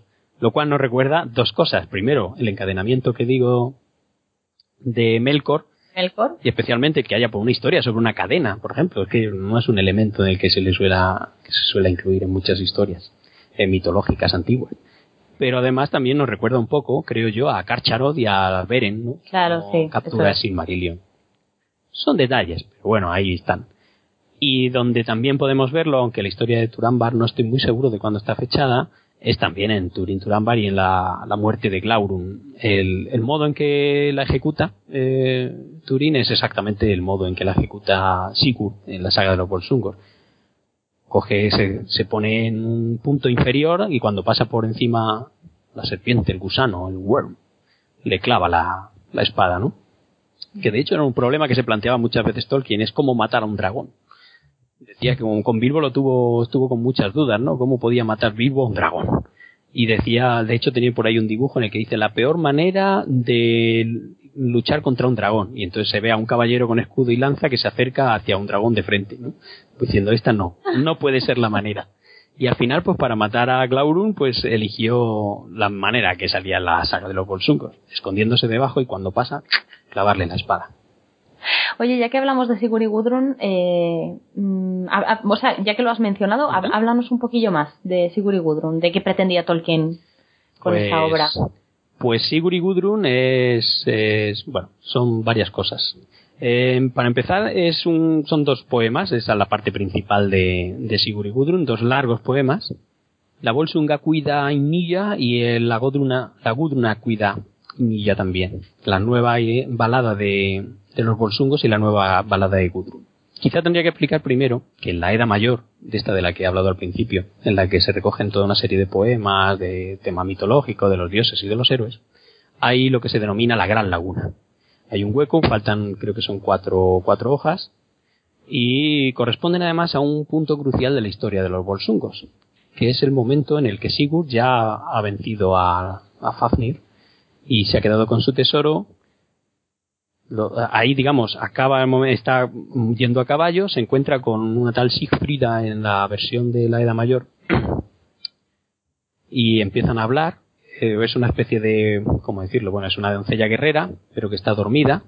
Él se la encuentra detrás de un muro de escudos de fuego y, bueno, al rajar su cota, ella se despierta, empiezan a hablar, ella empieza a darle consejos, que, en fin, una, se ve que debe haber una especie de extrapolación de, a lo mejor, pues de, ¿cómo decirlo?, de un conocimiento nómico, de, de una serie de poesías de tipo de cuando vayas a casa de alguien, eh, no te emborraches porque luego dirás cosas de las que te arrepentirán, o conocimiento de este que luego estaba expuesto, digamos, en verso, y entonces pues ellos se ponen a hablar así, ¿no? Y que dice, esto no me cuadra mucho, parece que aquí han añadido este texto un poco que no venía a cuento. Y luego tenemos ahí la Gran Laguna y ya aparece que quieren matar a, Sigurd, una familia distinta que no tiene nada que ver, la tal Sigfrida ha desaparecido, Sigdrifa, y, claro, ahí hay un agujero grandísimo en el que no sabemos qué ha pasado. el resto de fuentes que recogen la historia de los bolsungos, que son la, saga de los bolsungos nórdica, eh, hay un pequeño resumen en la Edad Menor de Snorri Sturluson, y luego también tenemos la saga de Theidrek, y no sé, y bueno, y tenemos el Nibelungenlied de la tradición en alto alemán. Cada uno cuenta una historia un poco distinta.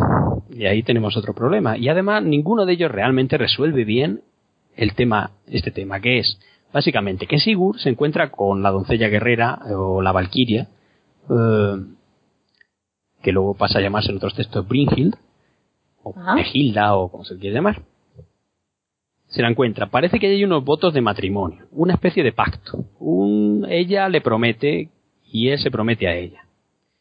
Luego Sigurd continúa el camino y entonces llega a la corte de los yukungos, de los de los burgundios.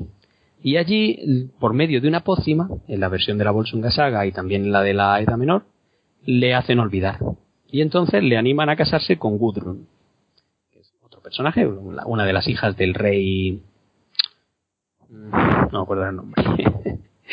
Espero que me perdonéis. Estos son una cantidad de nombres. Y la cuestión, bueno, y sus hermanos, que son Hagen en la versión alemana, o Hogni en la nórdica, y Gunnar en la nórdica, o Gunther en, Gunther en la alemana. La cuestión, que se casa con ella y luego le piden ayuda, eh, bueno, él además se hace, se, produce un hermanamiento de sangre con los hermanos de Gudrun y va con uno de ellos, con Gunnar, con, a, buscarle como pareja precisamente a Brynhild.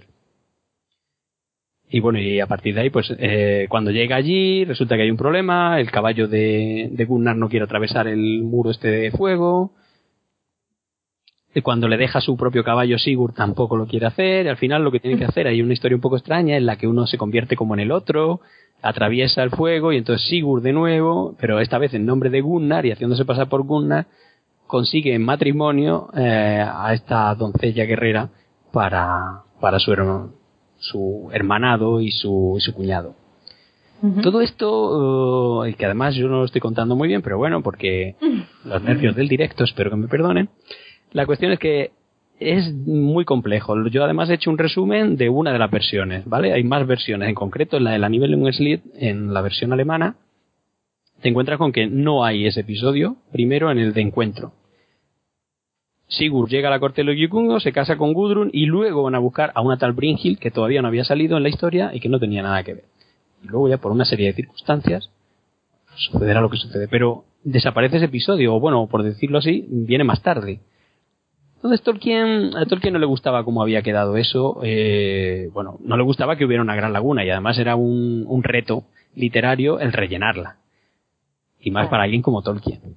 De modo que Sigurd y Gudrun es el intento por parte de Tolkien de rellenar esa parte, tanto con verso como además con una historia coherente, una historia que pueda explicar eliminando las partes que no que son más forzadas o que no tienen sentido o que son reiterativas o que hacen perder eh, coherencia al resto y dar su propia versión. Y bueno, ahí lo dejo al que quiera, la animo a leer el libro porque es bastante interesante y no solo por este contenido que son los dos poemas, sino porque además vienen comentados extensamente por Christopher Tolkien, con muchas notas y comentarios que a su vez recoge de su padre, que no están en otras fuentes, que yo sepa. También contiene, bueno, contiene una traducción de Tolkien de la Voluspa, contiene un poema sobre Atila, y la cosa que a mí me resulta más interesante es un pequeño ensayo que vendría a ser una clase de Tolkien sobre la Edad Mayor. Anda, qué bonito. Eso está ahí. Bien es verdad que, como dice Christopher Tolkien, si su padre viera que se los ha publicado, quizá no le haría ninguna gracia. Primero porque hace muchos años de, del momento en el que él daba esas clases y por tanto, pues bueno, ha evolucionado la investigación en torno a esta materia y puede haber cosas que hayan quedado obsoletas. Por otro, porque eran notas para una clase en la que uno pues se atreve a hablar, eh, digamos, de una manera más distendida, sin tener que hacer muchos distingos, sin tener que preocuparse de que de que luego le vayan a rebatir nadie. Entonces, pues a lo mejor hace afirmaciones además muy contundentes o atrevidas, que en otros casos pues hubiera a lo mejor comenzado con un... Hay algunos que pueden proponer, ¿no? Y aquí dice, sin embargo, esto es así, a lo mejor, ¿no? Y puede chocar a, aquellos estudiosos de hoy día que esperan más argumentación, pero claro, que esto era una clase, no era, no era un texto destinado a la publicación pero no deja de tener toda la frescura de ver a Tolkien opinando y además sin cortarse, por ejemplo, sobre el autor de la Bolsunga al que no tiene muy buen concepto, pese a que la historia le gusta, pero no lo tiene muy buen concepto y cosas así, ¿no? Eh, es, es muy interesante. Yo reconozco que tampoco es un texto a priori fácil o en todo caso no es el texto que a lo mejor un alguien que ha leído El Señor de los Anillos eh, espera, pero, pero aquel que profundiza en estas cuestiones encuentra ahí puro petróleo, ¿eh? Es interesantísimo. Bueno, Miguel, llevamos un buen rato hablando de esto, de la literatura nórdica, y no hemos dicho absolutamente nada de tu ensayo. Además, llevamos un buen rato hablando. Así que te reto. Eh, te reto a que nos cuentes cuál es el argumento de tu ensayo y que nos cuentes así resumidamente de qué va. Yo espero que la gente se lo lea. Está colgado en la página de la Sociedad Tolkien Española, por supuesto, sociedadtolkien.org. Te reto a que lo hagas en 15 minutos. Venga. Vamos a ello, ¿no? Y además yo creo que en menos. Eh, la primera parte de mi ensayo eh, hago algo parecido a lo que estamos haciendo hoy aquí, ¿no? Es explicar un poco hasta qué punto había influencia en Tolkien de la materia nórdica y, y en concreto en qué consiste Sigurd Gudrun y etcétera, ¿no? Para poner, digamos, en antecedente el momento en el que se produce la obra de El Hobbit. Entonces yo lo que planteo en mi texto es la, una propuesta y es que Tolkien, de manera consciente o inconsciente, yo creo que además muy consciente, eligió un tipo de personaje característico de las sagas irlandesas, más en especial de, la, de las sagas de los tiempos antiguos, Fornaldar Sugur, para configurar el personaje de Bilbo. ¿Vale? En concreto, a ver. Eso, ¿qué personaje es ese? Sería los... Bueno, seguro que algunos habéis oído hablar eh, de los clubs a los que perteneció Tolkien, y siempre el más famoso son los Inklings. Pero antes que los Inklings, especialmente en la etapa en la que él estuvo en Leeds, con, con Eric Valentine Gordon, eh, creó otros dos clubs, ¿no? Él, bueno, no los creó, bueno, los cofundó, participó en ellos. Uno de ellos era el Viking Club, que ya por su nombre nos está diciendo mucho, ¿no? En el que se dedicaban a leer en voz alta sagas islandesas. Y el otro era, que lo hizo después, los Kolbitar. Entonces, esta palabra, eh, yo recuerdo que cuando la leí por primera vez, aparte de divertirme la idea de esto de que hubiera gente bueno, en inglés literalmente se entiende bastante bien, que significa algo así como morder el, el carbón, ¿no? Col, bitar sería bite, ¿no? Vendría, es un verbo emparentado.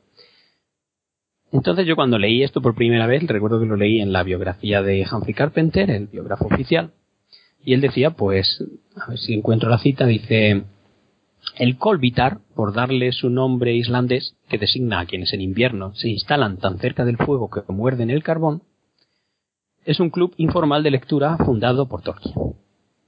Y bueno, pues yo hasta ahí me quedé y en su momento no tenía otros intereses más allá de conocer la vida de Tolkien y no profundicé más en ello. Pero luego con el tiempo, eh, cuando ya empecé a leer sagas, descubrí unos personajes que eran los Colbit, los muerdecarbones, que aparecían en algunas sagas, que eran un tipo de personaje además con unas características muy concretas. Y según fui conociendo más sobre estos personajes, me fui dando cuenta de hasta qué punto la elección del nombre de aquel club tenía un sentido, un sentido divertido, un poco irónico. Y diré por qué. Estos personajes eh, se caracterizan efectivamente por estar muy cerca del fuego, tanto que casi muerden el carbón. Pero eh, esta no es su única característica, y yo diría que no es la principal. Es un tipo de personaje que aparece en las sagas que, que para empezar eh, se muestra muy, ¿cómo decirlo? Bueno, es, muy perezoso, está todo el tiempo perdiendo el tiempo tumbado en el suelo junto al fuego, entre criados, eh, con los sirvientes, en las cocinas, y que prácticamente de allí no se mueve.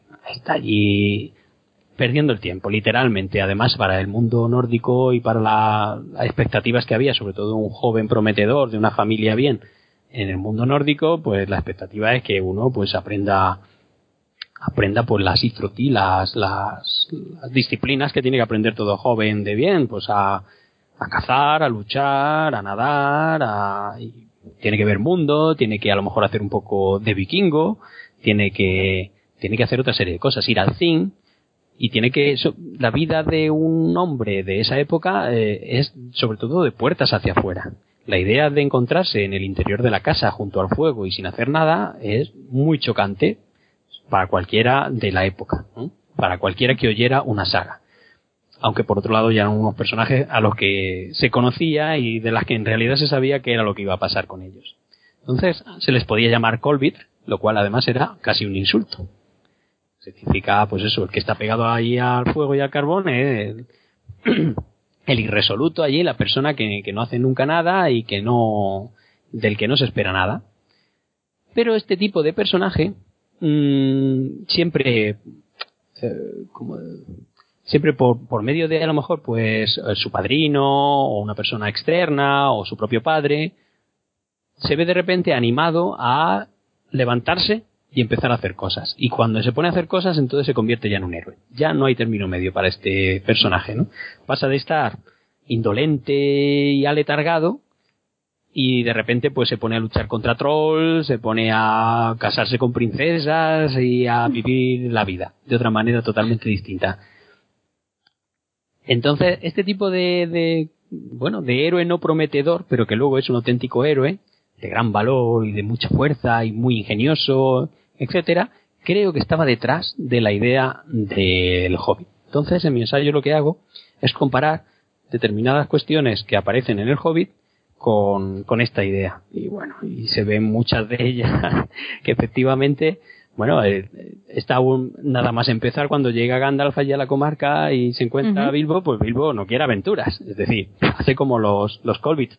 Y cuando llegan los enanos a su casa, lo que hace es ponerse al lado de la chimenea, al lado del fuego, y no quiere saber nada de lo que allí se está hablando porque todo suena a aventuras.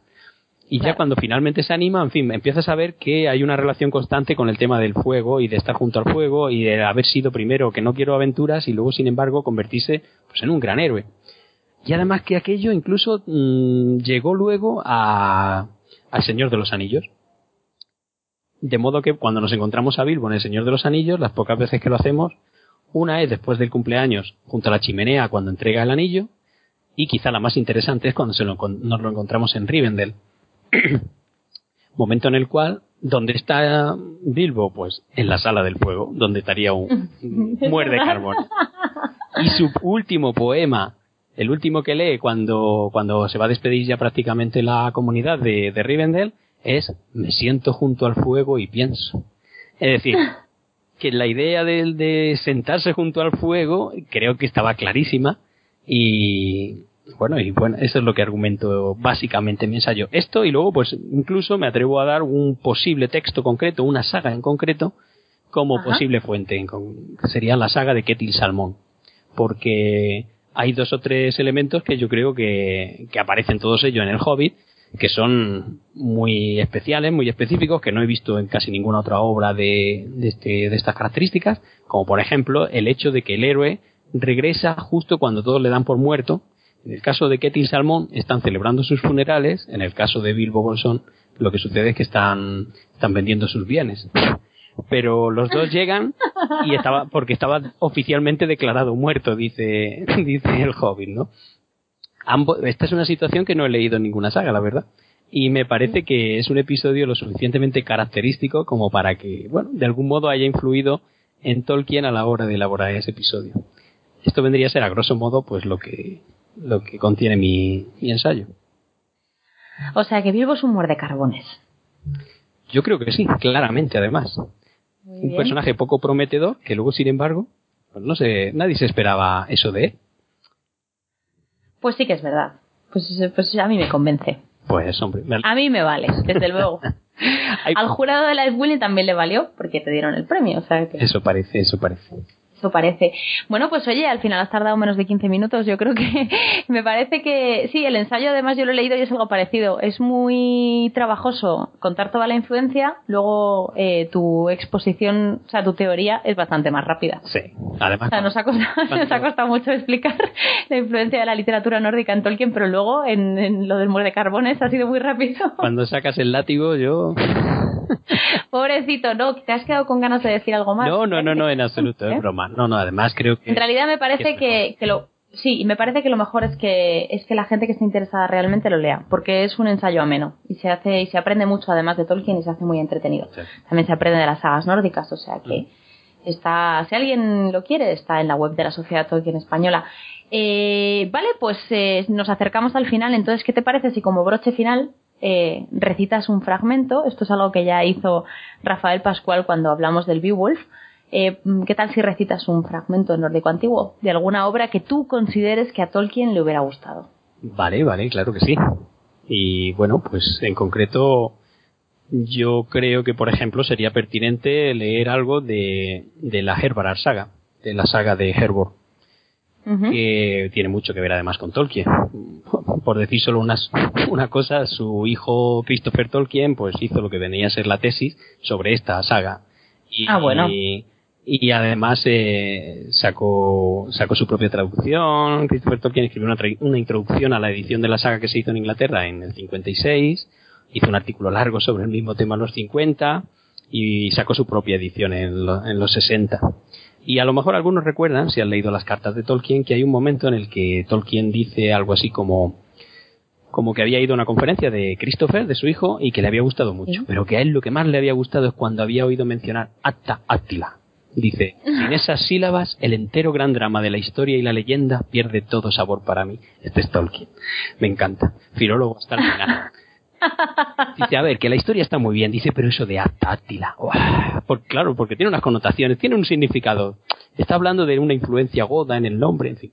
Pero la cuestión es que esto tiene toda la pinta de que justamente en, en la carta es del 21 de febrero del 58 la charla ha tenido que ser dada por su hijo probablemente sobre la saga de Herbert. Bueno, dice sobre los bárbaros y los, y los ciudadanos, pero evidentemente hablaría mucho sobre esto. Y además sé que le gustaba porque aparece además en la edición de An Introduction to All North de, de Gordon, en la que participó corrigiendo y dando consejos y tal.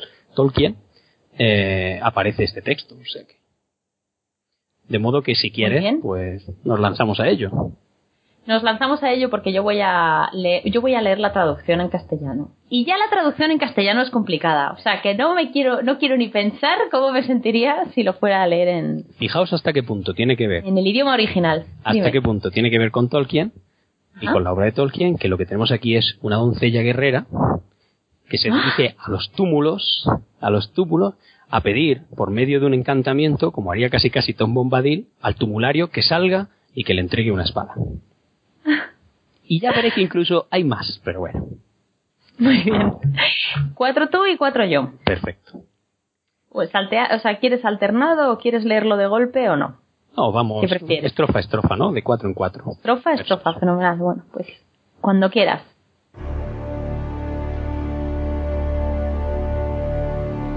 Vaki angantyr vekresik hervar, enga dottiri kurtofu.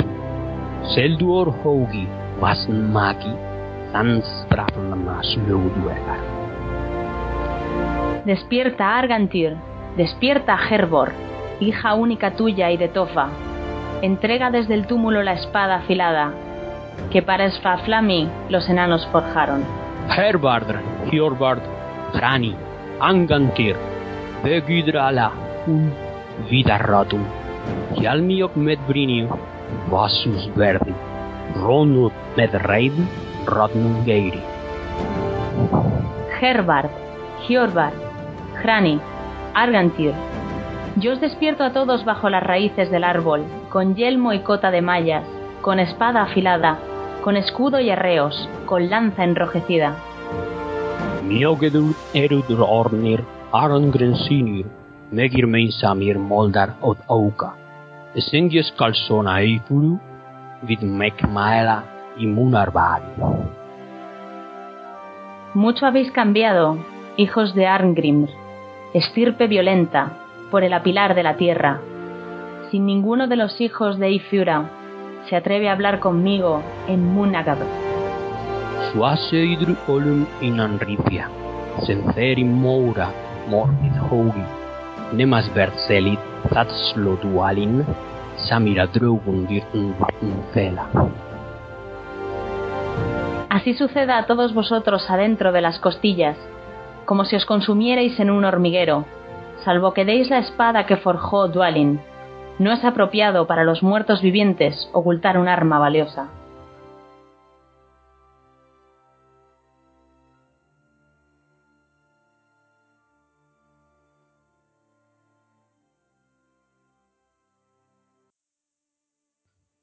Madre mía.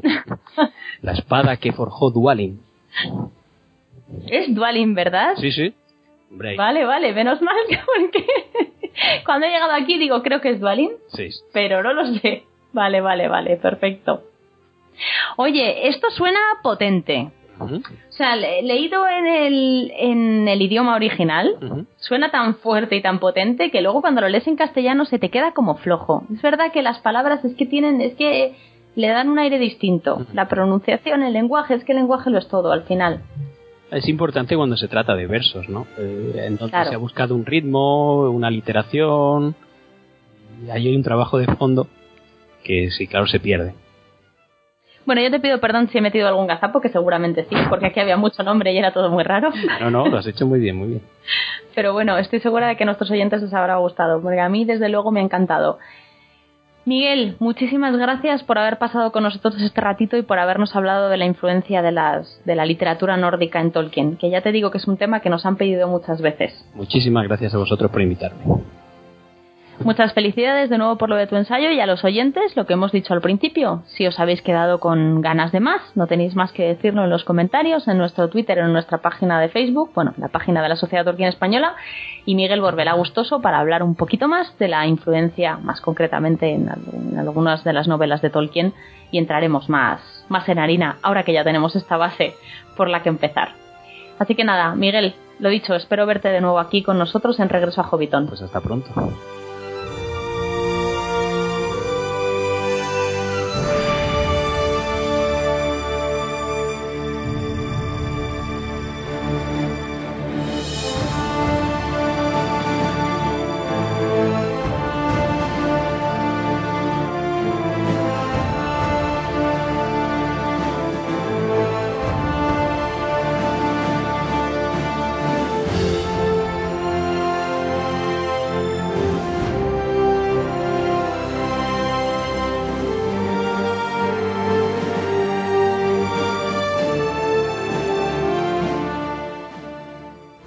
Estás escuchando Regreso a Hobbiton, el podcast de la Sociedad Tolkien Española. Puedes seguirnos a través de nuestra página de iVoox, Facebook, Twitter o nuestra página web sociedadtolkien.org.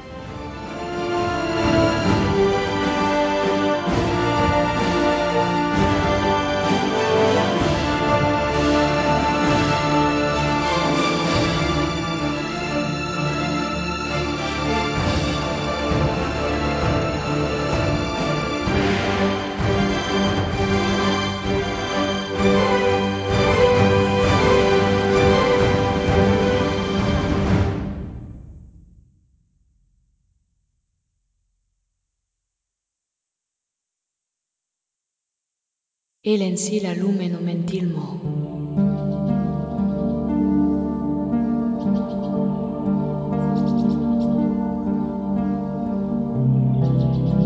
Hablar como los elfos.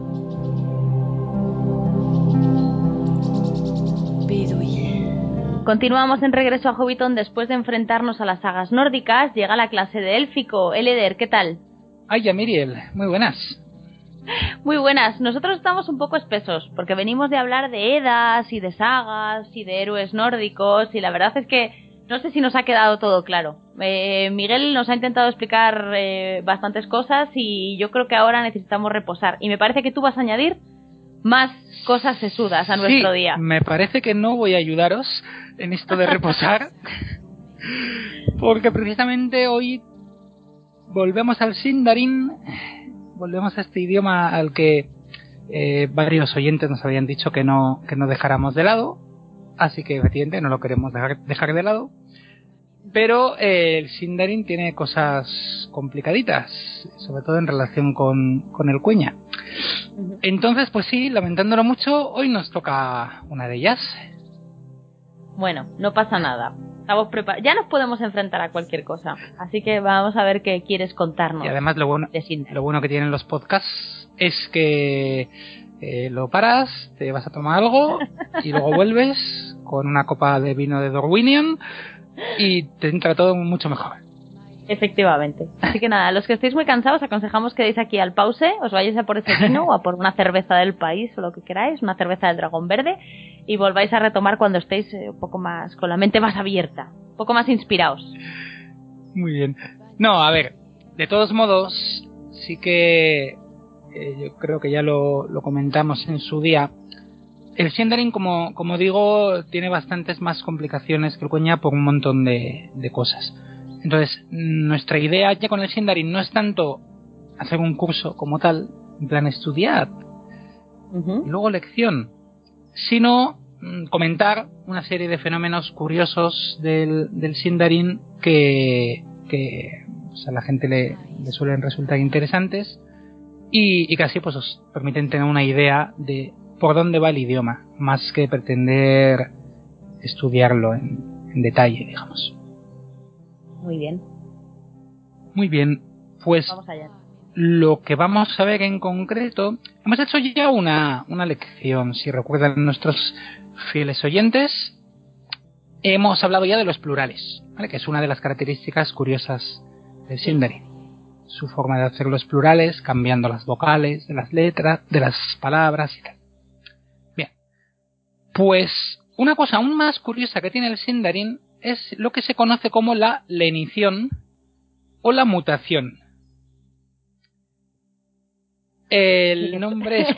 lo, de, mu- lo de la mutación en lengua suena rarísimo. Es como si estuviéramos mezclando dos conceptos raros ahí que no tienen nada que ver la biología con la, con, es, con la filología. es correcto, pero a este fenómeno se le llama mutación consonántica. Al final, mutar es cambiar, ¿no? Entonces son ca- Ajá. cambios de consonantes. Vale.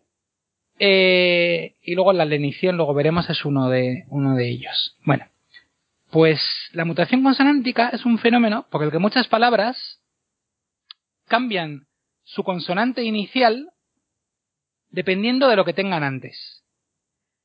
Mm, hmm, no te pillo. Bien. Ejemplo. Un ejemplo sencillo, imaginario, pero sencillo. Imaginad que el castellano tuviera mutación. Como todavía no sabéis lo que es, pues no os lo podéis imaginar. Pero, coged la palabra casa. Imaginad que cuando va con artículo, con la, no se dice la casa, sino que se dice la gasa. Con, con G de gato. Ajá. Y que cuando quieres decir en casa, no dices en casa, dices en casa. Vale. Ahora ya lo entiendo. Vale, es la misma palabra casa, pero cuando va con la, cambia la primera letra y en vez de ser la casa es la gasa. Y cuando va con en, cambia la primera letra, en vez de ser en casa es en jasa. Pues esto, Y esto. esto mismo le pasa al Sindarin, eh, vamos, de forma regular. Yo no sé no sé, sabiendo estas cosas, no sé cómo en las películas decidieron usar el Sindarin, porque es que es complicadísimo. Bueno, digamos que la complicación la tiene el que tiene que escribir los diálogos. si no, el otro no. el otro se lo tiene que aprender y como no tiene ni idea, pues le da igual aprenderse Sota que Rey. Madre mía. Y el que escribió los diálogos fue David Salo, que es una de las personas que más ha estudiado el, el Sindarin y que de hecho es el autor de uno de los libros principales sobre el Sindarin, aunque ya comentamos que tiene algunos, ¿Mm? algunas, algunos problemas, eh, que es eh, The Gateway to Sindarin, el, el pasaje al Sindarin, digamos. Muy bien. Entonces vamos a, vamos a echarle un vistazo. Sí, vamos a entrar. Vale. El Sindarin disfruta de varios tipos de mutaciones, no solo una. Cada, cada mutación afecta de forma distinta a distintas letras. Y, como digo, dependiendo de, de qué mutación sea, pues, pues eh, habrá unos cambios u otros. Entonces vamos a... Bueno, luego además hay excepciones y hay incluso casos que no están claros, donde dices, ah, mira, vale, entonces aquí esto cambia de esta forma. Pues aquí Tolkien no lo cambió así.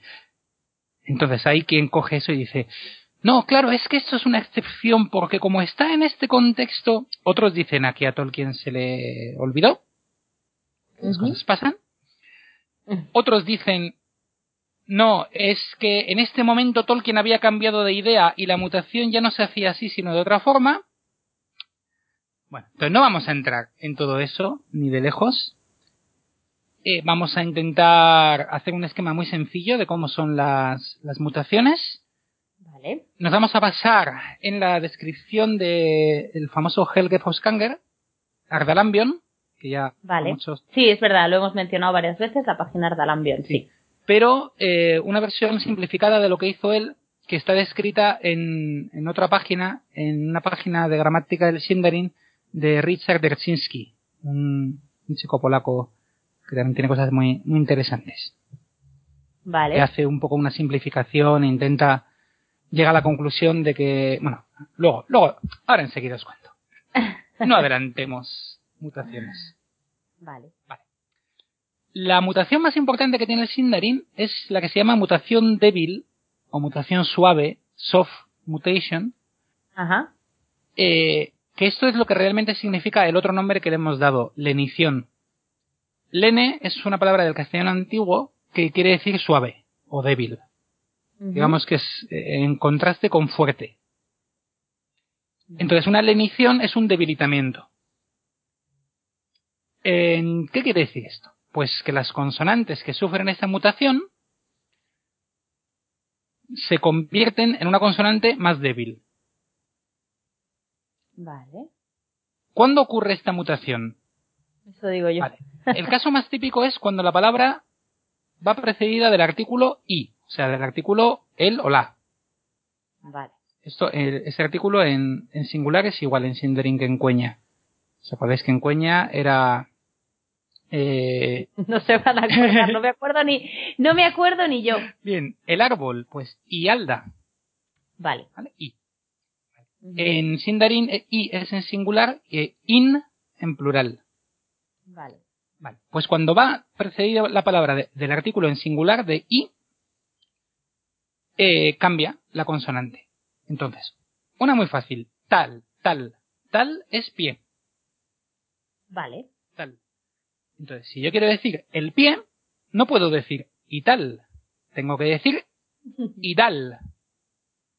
O sea, cambiamos la T por la D. Eso es. La D, digamos que es como una, una variante más débil de la T. Eso es. De la misma Vale. forma, la P pasaría a ser B y la K pasaría a ser GA.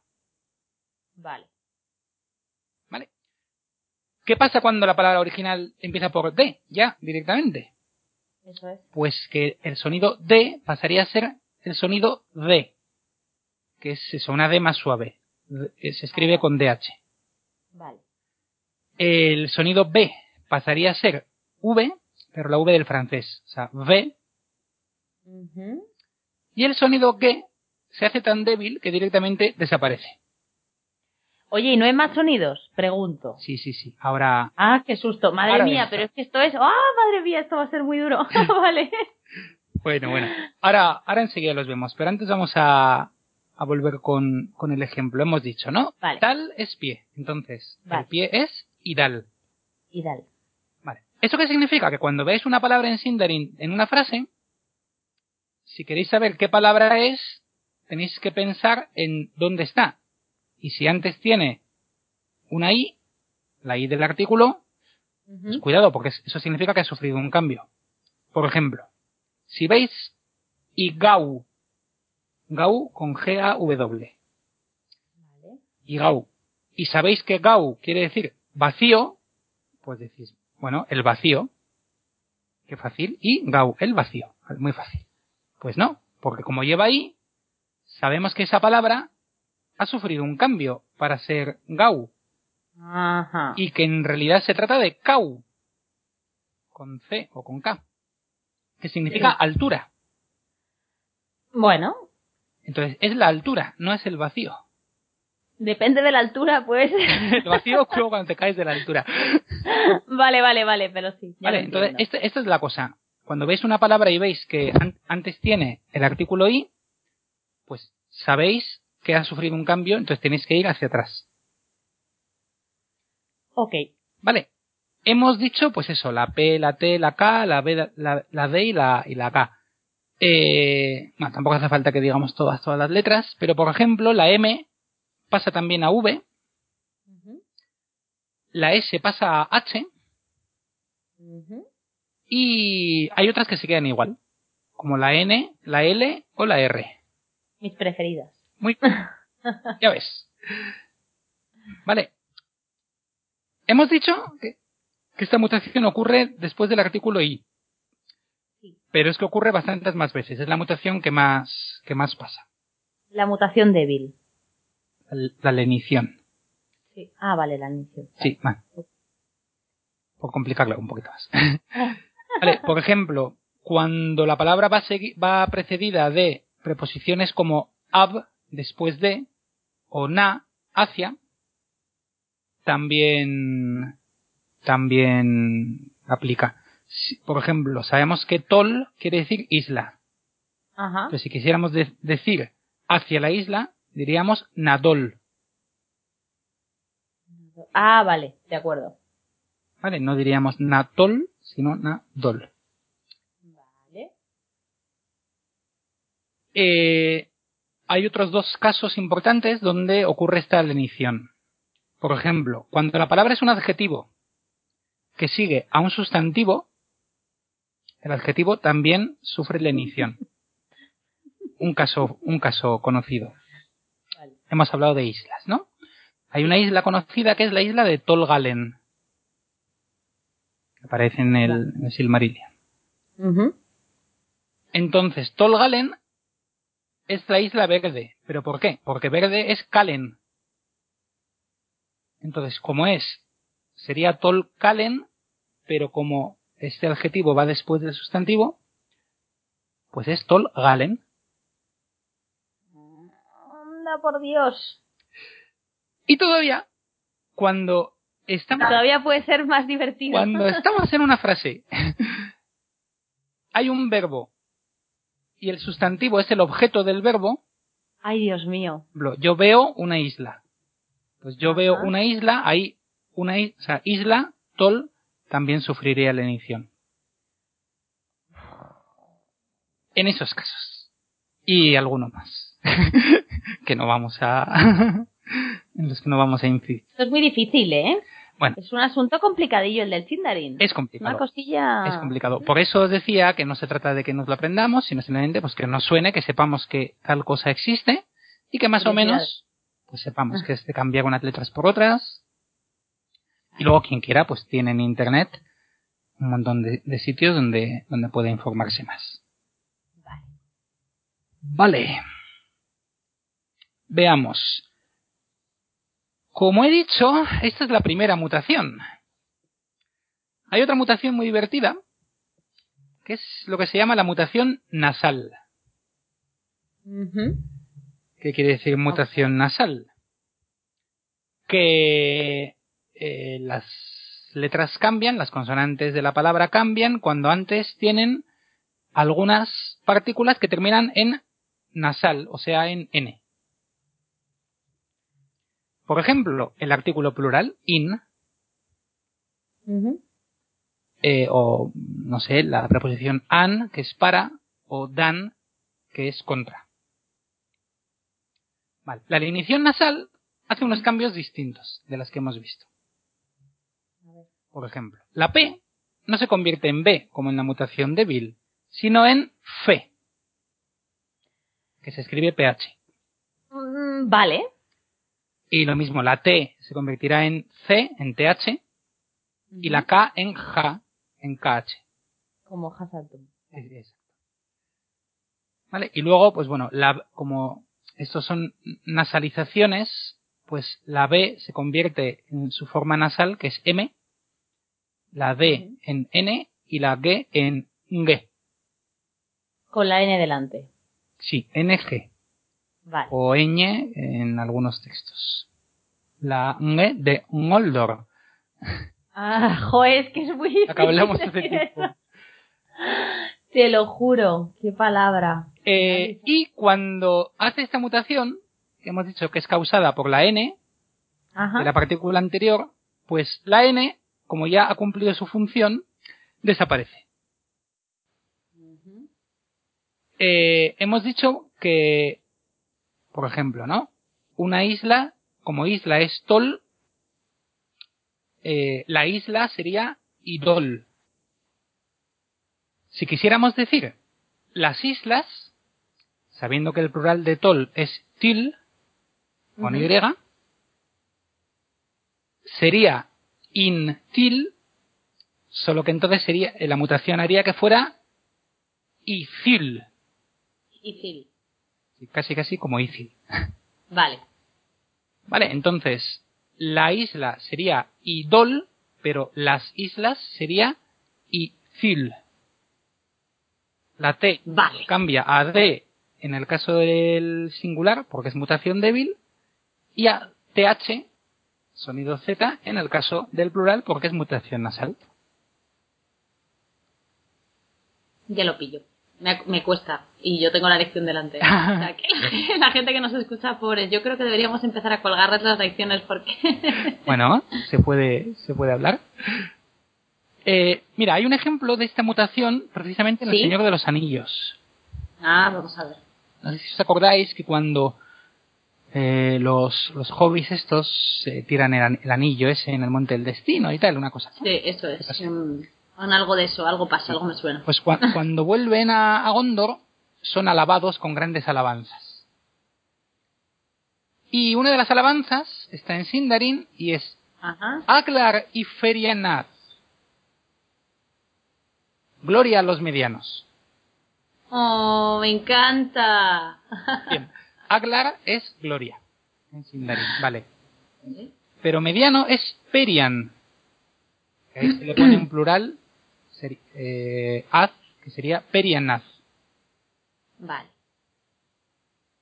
Pero los es in. Entonces, lo que dice la frase no es Aglar in Perianaz, que es como sería si no existieran estos líos. sino que dice Aglar y Ferianaz. O sea, efectivamente, la IN pierde la N y la P Ajá. sufre mutación nasal y se convierte en PH, sonido F. y Ferianaz. Y sería. Vale, pues esta es la, la mutación nasal. Hay una tercera mutación que es un poquito como una mezcla de estas dos. Se le llama la mutación dura o mutación oclusiva. Mm, es un cambio que ocurre tras determinadas preposiciones como ed, que quiere decir fuera de, ned, ned como... Uf, ese, ese muere. Sí, efectivamente. Ese, ese- ese chiste iba a hacer. Y, bueno, ned quiere decir en Vale. y od que quiere decir desde. En este, con esta mutación, P, T y K cambian igual que en la nasal, cambian a Ujú. PH, TH y KH, o sea, F, C y G, pero B, G y D se quedan igual. No se. No tienen ningún No, cambio. no tiene ninguna mutación, vale. Eso es. Vale. Eh, y si alguien mira el artículo de Foskanger o el Gateway to Sindarin de Salo, ellos hablan todavía de otras dos mutaciones más. La mixta y la líquida. Pero, Richard Derczynski eh, comenta en su página que aquí se les va un poco la olla. Ay, pues me parece genial, porque no sé si puedo con más mutaciones. No, efectivamente. A ver, ya de la mutación dura ya tenemos pocas pruebas de su existencia. Tolkien nunca la menciona, pero sí es verdad que menciona una serie de cambios que no se corresponden ni con la débil ni con la líquida, perdón, ni con la nasal. Entonces dices, bueno, pues esta puede ser otra. Pero es que la mixta y la líquida en ningún caso eh, tenemos nada de Tolkien que lo, que lo comente. A ver, ¿qué es lo que pasa? Se supone que estas mutaciones son cambios del- del- de la evolución del Sindarin que ocurren dentro de una palabra. Sí. Y se supone que, igual que ocurren dentro de una palabra, pues también pueden ocurrir entre palabras, dentro de una frase. Eh, entonces, como hay cambios que serían los de la mutación líquida y la mutación mixta dentro de las palabras del Sindarin, pues estos dos estudiosos dijeron, bueno, pues entonces también ocurrirán fuera de las palabras. Derczynski les dice, mira, o, o no, o sea, no, no todo, no. Ah, no, quiere decir que no todas las cosas que pasan dentro de las palabras ocurren, ocurren fuera. Mm, ah, vamos, en el castellano mismo hay muchos ejemplos de. a ver, El castellano tuvo, tuvo mutaciones también, históricamente. Lo que pasa es que no. Ya, pero ya, ya, lo hemos, ya lo hemos superado. No, y e- eran dentro de la palabra. Eh, aquello que decíamos, ¿no? De petaca y bodega. De que una P que estuviera entre vocales se convertía en, en una B. Una T entre vocales se convertía en una, en una T. Pero en, entre palabras esas no ocurrieron. Entonces, no hay por qué hipotizar eso y podemos perfectamente vivir con un sistema de mutaciones más sencillo, más sencillo, como las tres que hemos visto, la, la dura, la débil y la, y la nasal. Vale, eh, entonces pues nada, bueno, podéis suponer que nos hemos dejado muchísimo sin decir, porque luego esto tiene sus excepciones, sus casos de por qué aquí Tolkien no lo usó. Yo he leído artículos que dicen que hay a veces depende de si se pone un guion o no para que se aplique o no una mutación. Otros dicen que no, que es que va por dialectos. El dialecto del Sindarin del norte lo hace de una forma, mientras que el dialecto del reino de Doriath lo hace de otra. Bueno, y obviamente tenemos tan pocos datos y Tolkien no va a venir a, a explicárnoslo. A ver, bueno, datos sa- saldrán más. Además que conociendo a Tolkien saldrán más y nos complicarán todo. De servilletas, Sí. claro que sí. Sí, sí, sí. Vamos, seguro que, que- que saldrán más. Pero, pero conociendo a Tolkien nos complicarán todavía más la existencia en vez de solucionarnos. vale, entonces, nada, al final, pues como decía al principio, lo único que quería era dar una idea de, de este fenómeno, que la gente pues lo haya oído hablar de él y, y acordarse. Y recordar también que por mucho que esto sea tan difícil, tan imposible, esto se usa realmente, porque Tolkien no se lo inventó, Tolkien lo cogió del galés. En el galés esto se usa, y en el irlandés y en el bretón. Y en algún otro idioma por ahí. Vale, pero vamos, Vale. lo más típico es en las, en las lenguas celtas. Y lo aprenden de pequeños. Como decía, Porque no hay otra forma de aprenderlo, porque de mayor es imposible. como decía el, el poema, ¿no? El de asombróse un portugués al ver que en su tierna infancia todos los niños de Francia sabían hablar francés. Me encanta ese poema. Así me siento yo con los niños elfos. Efectivamente, también son, Muy asombrada. también son elfos. Así que nada, eh, pues con esto, pues nada, ya sabéis, eh, tenéis, tenéis la idea de lo que significa, de lo que ocurre en este, en este fenómeno.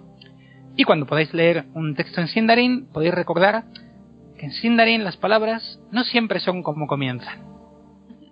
Mira qué bonito ha quedado. Pues sí.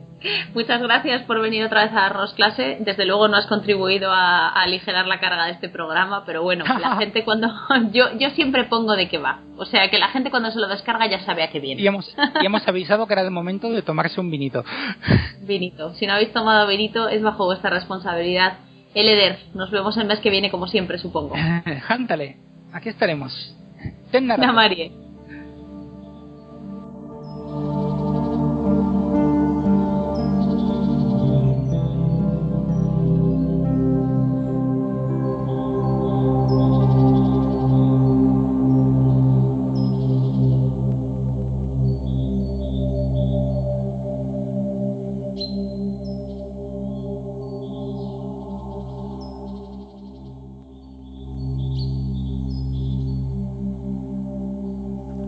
La sala de los cuentos.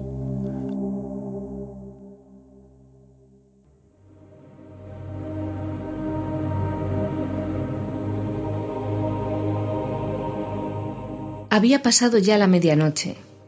El cielo era un espeso manto de negrura y la quietud del aire pesado anunciaba una tormenta.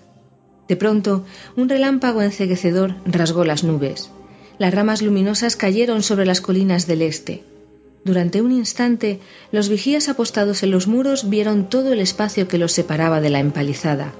Iluminado por una luz blanquísima, hervía, pululaba de formas negras, algunas burdas y achaparradas, otras gigantescas y amenazadoras, con cascos altos y escudos negros. Centenares y centenares de estas formas seguían descolgándose en tropel desde la empalizada y a través del foso. La marea oscura subía como un oleaje hasta los muros, de risco en risco.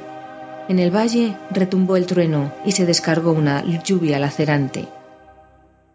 Las flechas, no menos copiosas que el aguacero, silbaban por encima de los parapetos y caían sobre las piedras, restallando y chisporroteando. Algunas encontraban un blanco. Había comenzado el ataque al abismo de Helm, pero dentro no se oía ningún ruido, ningún desafío, Nadie respondía a las flechas enemigas. Las huestes atacantes se detuvieron, desconcertadas por la amenaza silenciosa de la piedra y el muro. A cada instante los relámpagos desgarraban las tinieblas. De pronto, los orcos prorrumpieron en gritos agudos, agitando lanzas y espadas y disparando una nube de flechas contra todo cuanto se veía por encima de los parapetos y los hombres de la marca, estupefactos, se asomaron sobre lo que parecía un inmenso trigal negro sacudido por un vendaval de guerra, y cada espiga era una púa erizada y centelleante. Resonaron las trompetas de bronce. Los enemigos se abalanzaron en una marejada violenta, unos contra el muro del bajo, otros hacia la esplanada y la rampa que subía hasta las puertas de Cuernavilla. Era un ejército de orcos gigantescos y montañeses salvajes de las tierras oscuras. Vacilaron un instante y luego reanudaron el ataque. El resplandor fugaz de un relámpago iluminó en los cascos y los escudos la insignia siniestra, la mano de Isengar. Llegaron a la cima de la roca, avanzaron hacia los portales. Entonces, por fin, hubo una respuesta. Una tormenta de flechas les salió al encuentro y una granizada de pedruscos. Sorprendidos, las criaturas titubearon, se desbandaron y emprendieron la fuga. Pero enseguida volvieron a la carga, dispersándose y atacando de nuevo, y cada vez como una marea creciente se detenían en un punto más elevado. Resonaron otra vez las trompetas y una horda saltó hacia adelante vociferando. Llevaban los escudos en alto como formando un techo y empujaban en el centro dos troncos enormes. Tras ellos se amontonaban los arqueros orcos, lanzando una lluvia de dardos contra los arqueros apostados en los muros. Llegaron por fin a las puertas. Los maderos crujieron al resquebrajarse, cediendo a los embates de los árboles impulsados por brazos vigorosos. Si un orco caía, aplastado por una piedra que se despeñaba, otros dos corrían a reemplazarlo. Una y otra vez los grandes arietes golpearon la puerta. Eomer y Aragorn estaban juntos, de pie sobre el muro del bajo. Oían el rugido de las voces y los golpes sordos de los arietes.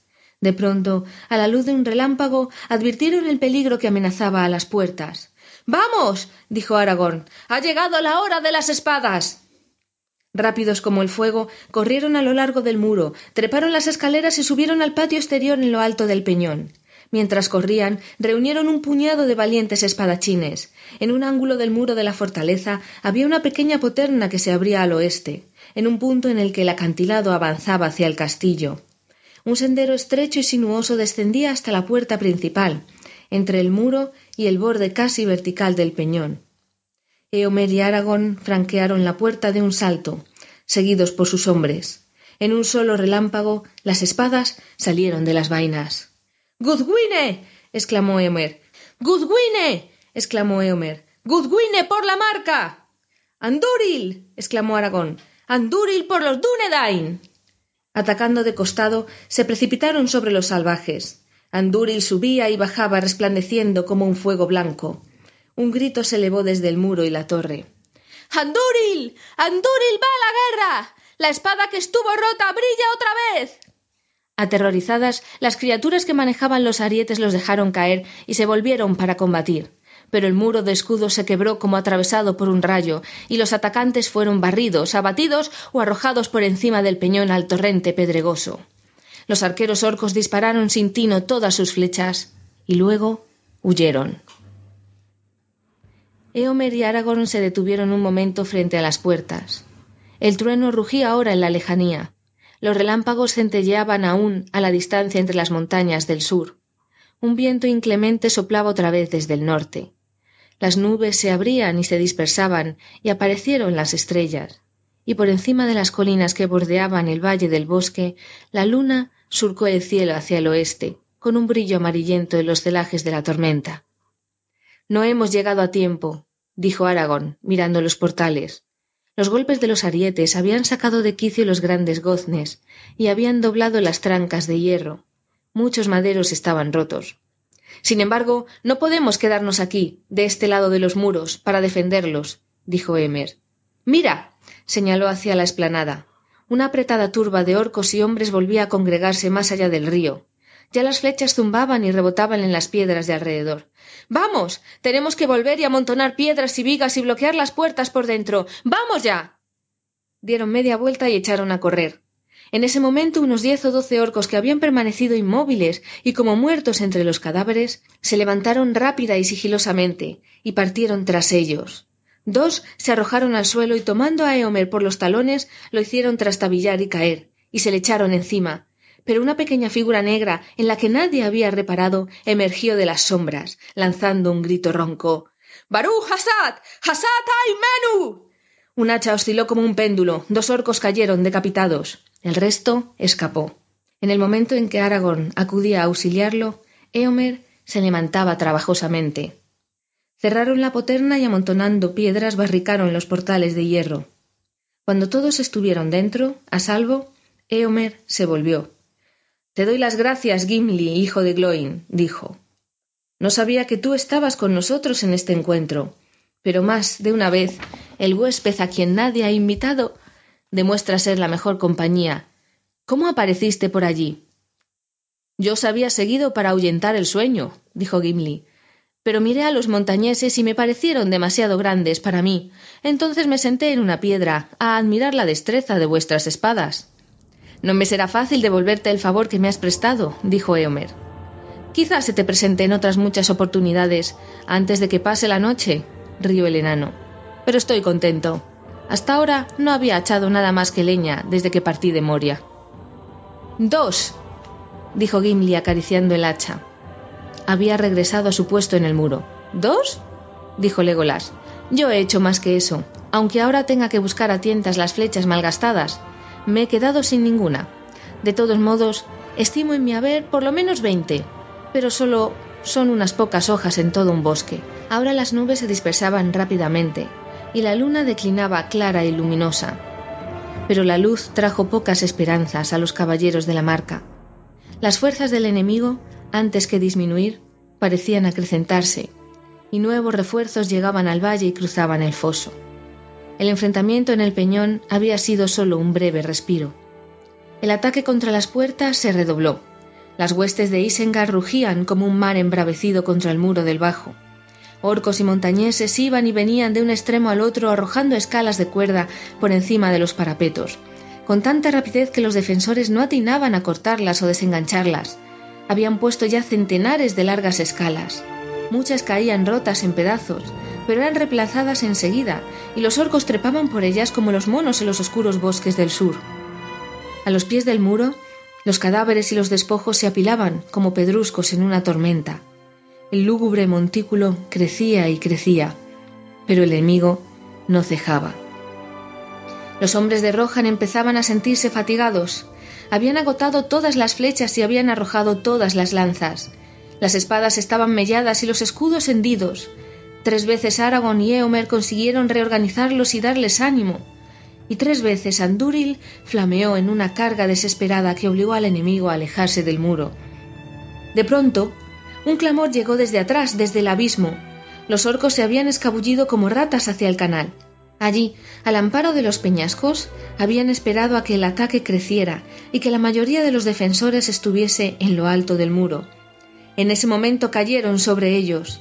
Ya algunos se habrían arrojado a la garganta del abismo y estaban entre los caballos, luchando con los guardias. Con un grito feroz, cuyo eco resonó en los riscos vecinos, Gimli saltó del muro.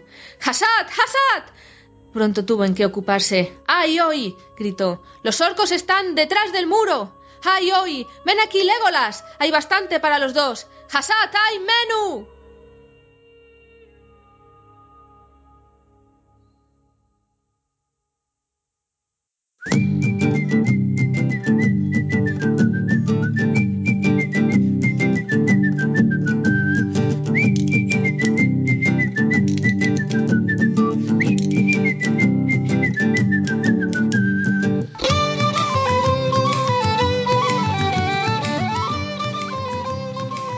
Seguimos en regreso a Hobbiton. Como dijimos en la editorial de este programa, tenemos un invitado sorpresa que no es otro que Félix Ceballos, profesor de la Universidad Javeriana, Pontificia Javer- Javeriana de Colombia. Es muy difícil este nombre de decir para mí. Eh, Félix, bienvenido. Buenas tardes, ¿cómo estás?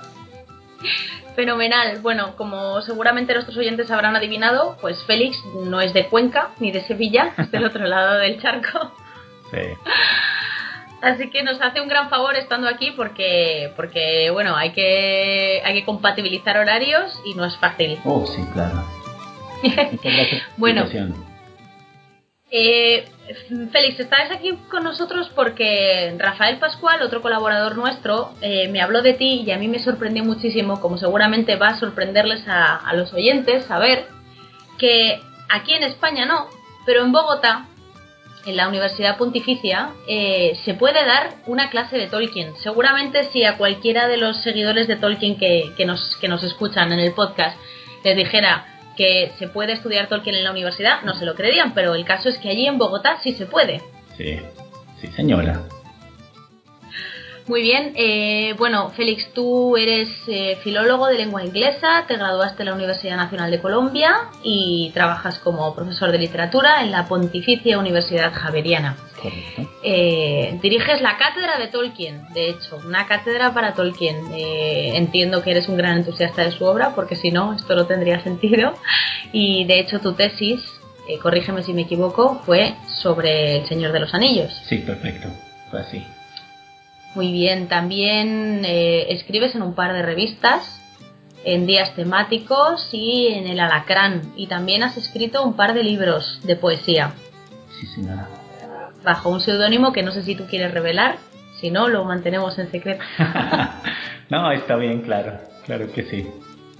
Pues nada, perfecto. Eh, pues eh, si os interesa saber más, eh, hay un tal Roberto Segrov por ahí que tiene escritos estos libros de, de poesía. Y además eh, has creado tus propias tus propios idiomas bajo la influencia de Tolkien. Sí, sí, sí, sí. Eso es tal vez una de las cosas más, más interesantes que, que pasan cuando uno se acerca a la, a la literatura de Tolkien, ¿no? Es, es, es una cosa maravillosa. Hace poco yo veía un documental acerca de un escritor que fue muy cercano para España, que es el Roberto Bolaño, un chileno. Ujú. Y, y en el documental entrevistaban a un escritor argentino de nombre Rodrigo Fresán y él decía una cosa hermosísima que me, parece a mí que nos puede servir para ejemplificar lo que, lo que te voy a decir ahora. Y es que Rodrigo Pesán decía que cuando uno lee a Roberto Bolaño le dan ganas de escribir. ¿sí? Que, que, él, habla, él es, docente de la Universidad de Buenos Aires, entonces él dice que, que, cuando él habla con sus estudiantes, los estudiantes después de leer a Roberto Bolaño dicen que, pues, que les fascina cómo escribe y que a ellos les da muchas ganas de escribir y Fresan dice que esa es la verdadera posteridad, ¿no? Que, que, es la verdadera manera, digamos, como de perpetuarse en esto de las letras. Eh, a Tolkien le pasa lo mismo, por supuesto, más allá de, de, esa creación tan poderosa de la Tierra Media, están las lenguas. Y, y, y nosotros sabemos que Tolkien decía que su obra era esencialmente lingüística y cuando yo me acerco a la obra de él, que eso es más o menos cuando tenía, fue, tarde, ¿no? Para, para muchos de, de aquellos que, que, aman la obra de Tolkien, fue cuando tenía más o menos como 18 años. Me acerqué primero fue por el Silmarillion. No, no leí ni El Señor de los Anillos antes, ni El Hobbit, nada de eso, y no conocía nada, nada de la obra de él. Y vi el Silmarillion y dije, bueno, voy a leer esto. Y para muchos el Silmarillion es una obra muy complicada, muy compleja, muy saturada de nombres. Es, esta, digamos, la sintaxis en que está escrita es bastante difícil de seguir, pero a mí me fascinó, me cautivó de inmediato y supe entender en ese momento que el verdadero sustrato de la obra de él estaba basado precisamente en las, en las lenguas que él había creado. Así que me puse a la tarea pues con una pasión desmedida a inventarme un par de lenguas que, que luego vertí en una novela que nunca publicaré, que, que, obedece a un mundo que creé precisamente para que los personajes, siguiendo mucho la filosofía de Tolkien, pudiesen hablar esas lenguas que, que había yo inventado. Y bueno, fue, una, fue un viaje maravilloso que tuve más o menos durante unos ocho años, que fue lo que me tomó pensar en la sintaxis, la gramática, cómo eran las derivaciones de, de los, de los eh, sustantivos, de los verbos, para, digamos, dos países que están en un, en un eh, continente que, pues, que, que, inventé, obviamente todo, una cosa muy imitativa, claro, no, no imitando directamente todo lo de Tolkien, los elfos y todo este tipo de cosas, pero sí imitando un poco como eh, tal vez los procesos históricos y cómo se da este cuento de la mitopoeia, cómo se fundan los mitos y todo esto, ¿no? Sí. Madre mía, eres una caja de sorpresas, me has dejado de piedra. Pero es verdad, es verdad que Tolkien, aparte de inspirar, y eso en la sociedad Tolkien lo sabemos, porque se han escrito canciones, se han escrito cuentos, se han escrito poemas, ensayos basados en la obra de Tolkien, en la sociedad Tolkien española, muchísimos. Canciones no te puedes ni imaginar y se cantan en todas las cenas de gala que hacemos. ¡Qué hermoso! Sí, la verdad es que es digno de verse. Pero, pero es verdad que Tolkien eh, lo que hizo fue crear, bueno, él quería crear una mitología para Inglaterra y además quería crear un mundo donde sus lenguas tuvieran sentido. Entonces, para entender a Tolkien hay que entender su lengua y en eso estamos los dos de acuerdo. Perfecto. Yendo a tu clase, es que me deja impresionada que haya una cátedra de Tolkien. Yo necesito saber cómo consigues, cómo se consigue en una universidad hacer una cátedra de Tolkien. Bueno, ahí, ahí hay una historia muy, muy bonita detrás de eso porque yo eh, cuando pude lograr que se abriera la cátedra, que te voy a contar muy bien cómo sucedió eso, me sentí un poco como esos héroes pues de esas obras que consiguen lo imposible, ¿no? Un poco así como Beren, que cuando va y consigue el Silmaril, la cosa, la cosa imposible pues de la corona de, de Morgoth, eh, pues sale con ello triunfante, ¿no? Y yo un poco me sentí así porque nos enfrentamos nosotros a una universidad que es em, religiosa, ¿no? Es religiosa católica, ella es pontificia, Universidad Javeriana Pontificia, pues porque está validada por el, por el Papa directamente. Entonces es una universidad de javerianos además que tú sabes que fueron, eh, eh, digamos, una comunidad religiosa que hizo mucho, mucho trabajo aquí en Latinoamérica. Y pues evidentemente entonces la perspectiva es esa y llegar a hablarles a ellos de la obra de Tolkien pues es para ellos hablarles de fantasía, de elfos y de enanos y pues ellos como que no entienden muy bien el asunto. Así que, que yo, yo intenté cogerlo como por dos lados, ¿no? Primero sustentarlo desde el punto de que Tolkien es, es eh, era un hombre pues católico, ¿sí? Fuertemente católico y eso era digamos algo que, que validaba mucho lo que yo quería hacer, pero también lo otro es que ahora en Latinoamérica están muy en boga los estudios literarios que tienen que ver con todo aquello que es lo poscolonial, la fundación de, de naciones, todos los estudios de identidad, eh, los estudios culturales, todo eso ahorita está muy en boga, entonces yo, yo pensé, bueno, ¿por qué no hacer la propuesta desde Tolkien explorando mucho este hecho de la identidad nacional inglesa, es decir, una de las razones más fuertes, más poderosas por las que Tolkien decide producir esta obra, ¿no? Entonces, bueno, hice, hice una propuesta acercándome un poco hacia ello, como diciéndoles, mire que este señor tiene una obra que ha sido subvalorada, pero que a nosotros nos, nos resuena mucho porque en Colombia y en Latinoamérica estamos bajo unos procesos de reconocimiento de identidad y reconstrucción de identidad y reconstrucción de nación que nos puede ayudar en el debate. Y entonces, pues fue una sorpresa cuando de repente fui recibiendo un correo y me dijeron, listo, la cátedra Tolkien queda para tales días y hemos abierto la cátedra y esta cosa se colapsó totalmente porque además ellos no hicieron la salvedad que era solo para estudiantes de, literatura, sino que fue abierta a toda la universidad, así que llegaron ingenieros, médicos, estudiantes de cine, de literatura, de lo que tú te imagines. El curso por supuesto, como mínimo puede tener 10 estudiantes y máximo no debería tener más de 20, pero terminó pues con un, con un número de personas de 36 personas y no, no, no, no pudimos recibir más porque también la idea era un poco hacerlo como una conversación muy amena, ¿sí? Ajá. Pero efectivamente, cuando ellos abrieron la cátedra, nos dimos cuenta y ellos se dieron cuenta que era, que era un estudio muy valioso porque había mucha gente de muchas disciplinas interesada en la obra de, este señor y bueno, les ha quedado gustado tanto que ahora el semestre que viene la vamos a abrir otra vez y seguramente el año que viene vamos a seguir con ello. Qué maravilla, me alegro muchísimo. Bueno, pues eh, decimos ya el nombre de, de la cátedra, es Mitopoeia, Construcción de Identidad en el Mito Tolkieniano. Exactamente. Si quieres explicar un poco qué es lo que se hace exactamente en claro, la clase. Eh, básicamente, bueno, lo primero que yo le dije a mis estudiantes, aunque suene un poco irreverente para una universidad y mucho más una universidad tan tradicional como la de como la Pontificia, fue decirles a ellos, muchachos, nosotros vamos a acercarnos, es decir, yo no quiero que ustedes sientan que lo que quiero hacer es como academizar la obra de Tolkien, porque la idea tampoco es eso. La idea es que nos reunamos nosotros a leer y a charlar la obra de él y vamos a tener, digamos, como unos vértices, un poco de discusión que nos van a llevar a desarrollar algunas lecturas o alguna perspectiva crítica acerca de la obra de él. Les dije, todo quien se reunía con los amigos en un pub en, Inglaterra que se llamaba Eagle Child, se reunían todos los miércoles por la noche y leían poesía, leían literatura, fumaban pipa y tomaban cerveza. Les dije, aquí vamos a leer literatura porque fumar pipa y tomar cerveza no podemos, pero vamos a charlar la cosa y pues estuvieron muy, muy contentos con eso.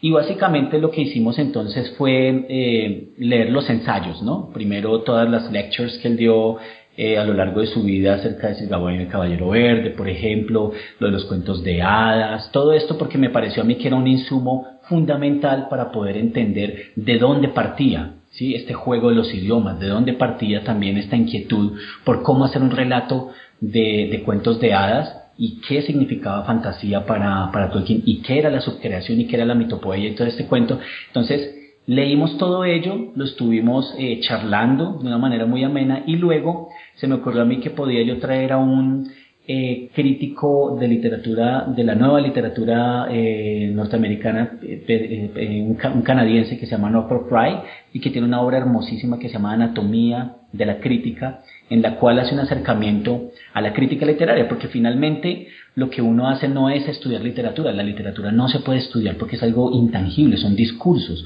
lo que uno estudia es crítica literaria, que eso es un sistema, es una disciplina para poderse acercar a, la literatura y poder, digamos, como traspasar un poco todos los niveles simbólicos, ¿no?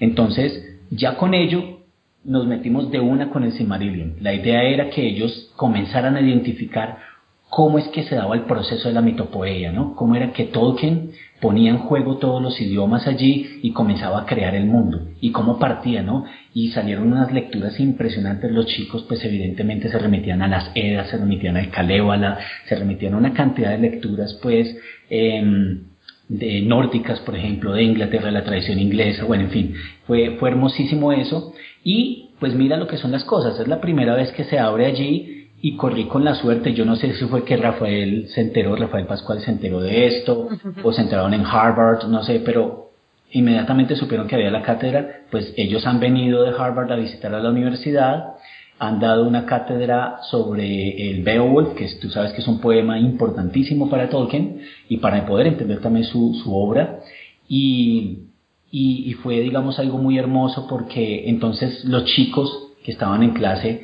que ya habíamos leído pues el Beowulf también y que habíamos leído los ensayos y todo, pues pudieron entrar en conversación con este nuevo discurso que nos traían pues del otro lado y que era un discurso mucho más de un análisis filológico, ¿no? Y bueno, ya con todo este insumo y todo eso, pasamos un poco al Hobbit y pasamos un poco al Señor de los Anillos, que fue, digamos, una de las partes, eh, tal vez decirlo como eh, no tan positivas del asunto, porque un semestre no da para leer toda la obra de Tolkien y, en eso hay que ser francos. Eh, pero yo escogí, digamos, un, digamos como una, un camino, ¿no? A seguir para poder ver desde los primeros momentos de Arda hasta al final del Señor de los Años tomando algunos apéndices y todo, cómo es que se va todo el desarrollo de la historia y cómo era que se construía entonces, digamos un poco, haciendo una lectura de la construcción de la identidad nacional inglesa a la par de la evolución histórica del mundo de Tolkien. Y bueno, esto ha sido un viaje fascinante. Al final eh, les dije a los chicos, bueno, ellos debían tomar algunos capítulos los que más les gustara y traerlos a clase y charlarlos. Y bueno, hubo unas presentaciones hermosísimas. Y al final debían ellos escribir un ensayo. El ensayo ellos podían tomar el tema que quisieran. Porque en clase habían salido muchas inquietudes, ¿no? Es decir, eh, cómo, cómo funciona el amor en Tolkien, cómo funciona la amistad. Hubo un chico que escribió un ensayo divino que me pareció a mí impresionante porque era un ensayo acerca del rol de la comida en la vida de los hobbits, por ejemplo. una cosa que no se ha estudiado y que, y que fue maravilloso verlo, a ver cómo, cómo sacaba las partes del libro y comentaba la importancia de la comida para los hobbits, por ejemplo, y cómo también esa importancia se ve reflejada en la idiosincrasia de, de las personas galesas, por ejemplo, del, del Reino Unido. Entonces, bueno, hubo una cantidad de cosas hermosísimas y bueno, ese fue el viaje que hicimos. Qué maravilla. Es que suena, es que suena fantástico porque el caso es que lo que habéis hecho en clase son cosas que muchas veces nosotros hacemos eh, en las reuniones de SMIAL o en las, eh, los encuentros de la Sociedad Tolkien Española, pero de manera, vamos, eh, de manera informal porque nos apetece, porque es lo que nos gusta. Es que tiene que ser estupendo poder hacer eso como parte de tu educación. Sí, claro. Ellos incluso se sintieron muy contentos de que Tolkien pudiera entrar en la academia, ¿no? Y eso dio, y eso dio pie para muchas cosas, dio pie para que pudiéramos hablar en la universidad para abrir, digamos, eh, cursos que tienen que ver ya con la literatura popular, no directamente con la literatura de fantasía, aunque nosotros, por ejemplo, hablábamos en clase que, que, directamente la obra de Tolkien no es literatura de fantasía como nosotros la queríamos entender, sino que era más como una, una épica nacional, una cosa que tenía que ver con esto. Eh, pero sí, sí salieron cosas para, por, ejemplo, abrir cursos de, de ciencia ficción, en la, en la, universidad, abrir cursos del policial latinoamericano, ¿sí? cosas por el estilo, abrir cursos acerca del estudio de los cuentos de hadas en Latinoamérica, entendidos más como relatos digamos, como culturales que como cuentos de hadas, porque bueno, nosotros no, no, tenemos la figura de cuento de hadas como se entiende en Europa, pero han salido cosas hermosísimas y, y, ellos veían el valor de eso. Y, y mira, una, una, anécdota curiosa, uno piensa que ahorita en pleno 2016 la gente ya ha visto las películas y ya está súper empapada de la obra de Tolkien y todo.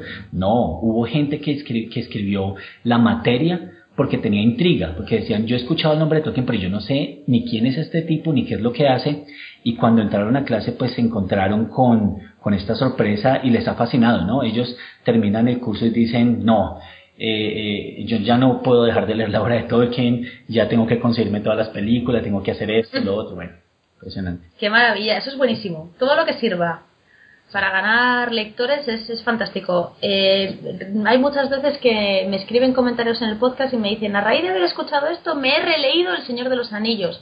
O he decidido empezar con el Silmarillion, o le voy a dar una oportunidad a los cuentos inconclusos.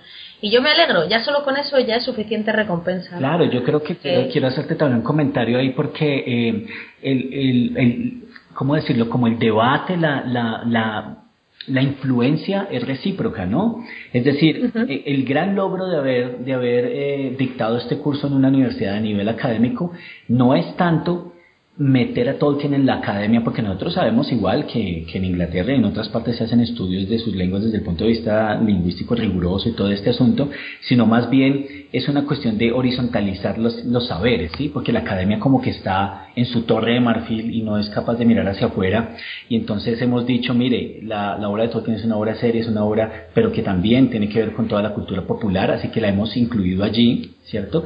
Y a la vez eh, el trabajo que tú haces, ¿sí? el trabajo que hace tu, tu programa, tu podcast y el trabajo que hacen las asociaciones eh, es muy importante y de ahí nosotros, o por lo menos yo en mi clase, eh, tomé cosas para que ellos pudiesen construir sus propios discursos, los estudiantes. Entonces yo, le, yo recuerdo el último, uno de los últimos programas que tú tienes acerca de, de la figura de la mujer eh, en la obra de Tolkien que tenía que ver pues con el último ensayo que había ganado y todo esto y hubo una chica que escribió acerca del rol de la mujer también en, en la obra de Tolkien, entonces yo la remití a tu programa, por ejemplo, y les dije a ellos, miren, escuchemos estos programas, que aquí hay un insumo para que ustedes también hagan otras lecturas, qué les parece la discusión, y, es una cosa muy amena y muy interesante, ¿no? Además, desde, desde el punto de vista del lenguaje radial también es muy bonito, ¿no?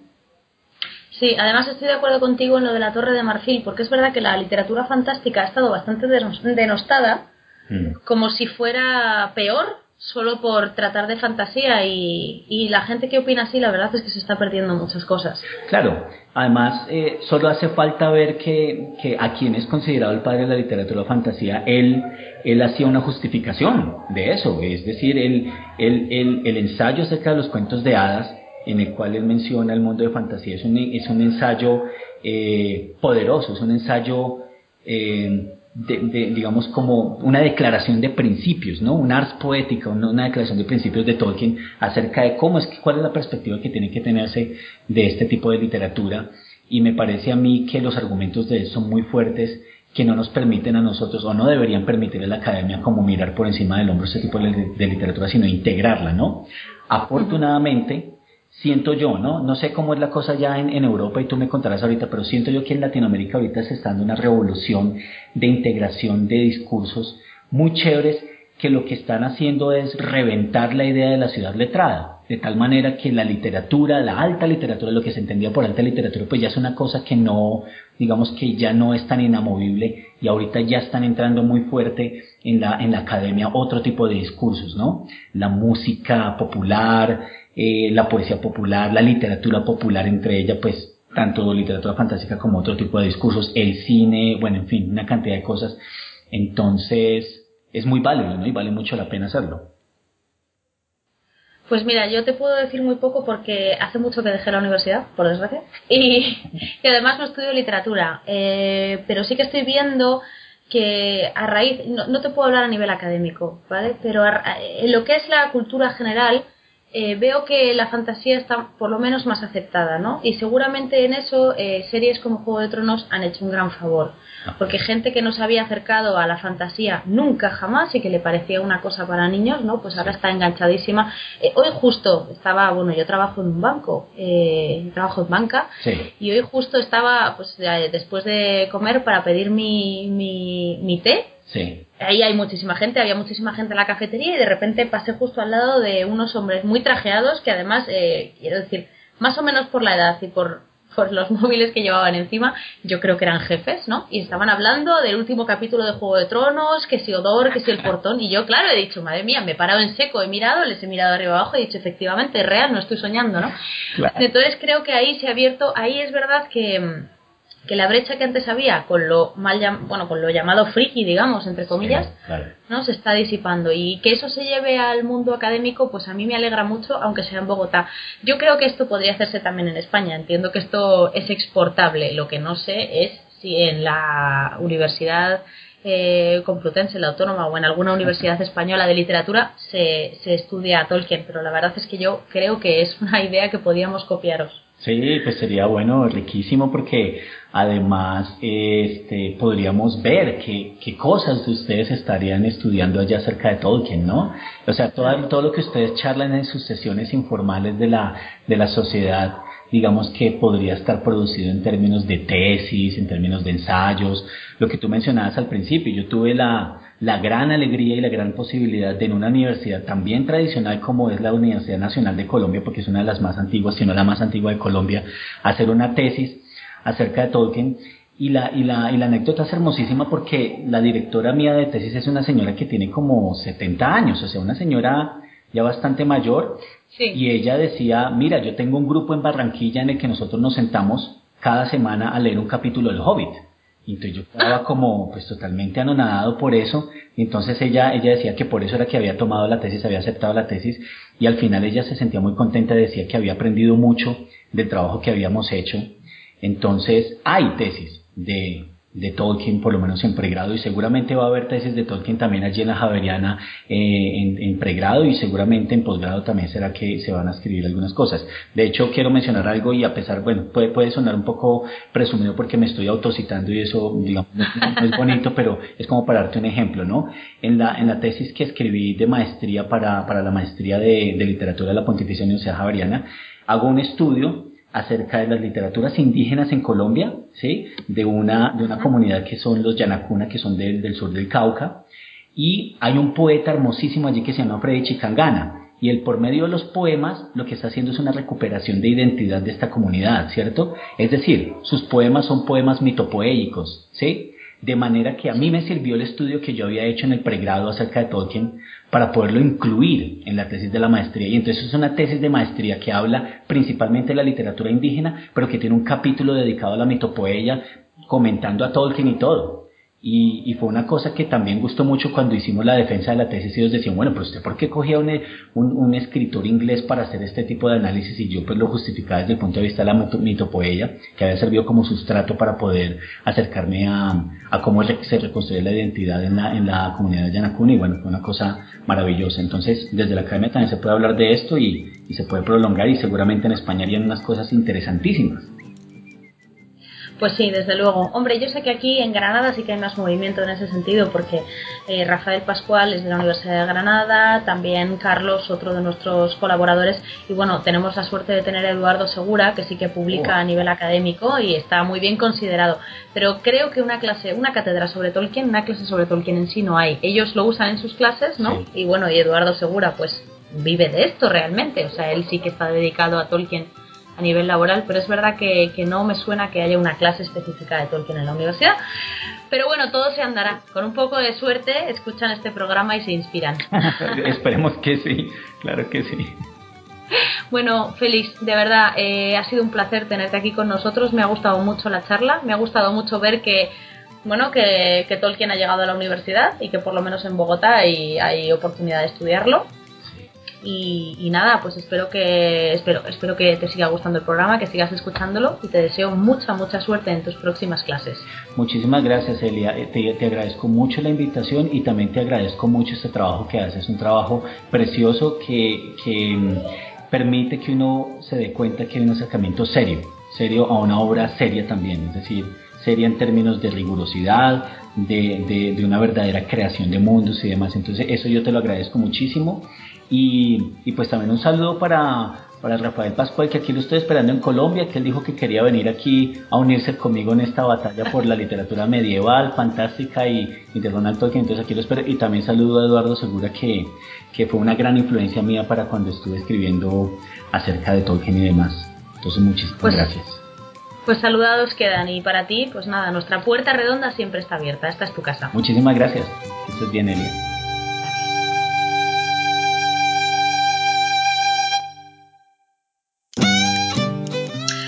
Bueno, queridos hobbits, carbones, toca despedirse. Hasta aquí ha llegado Regreso a Hobbiton.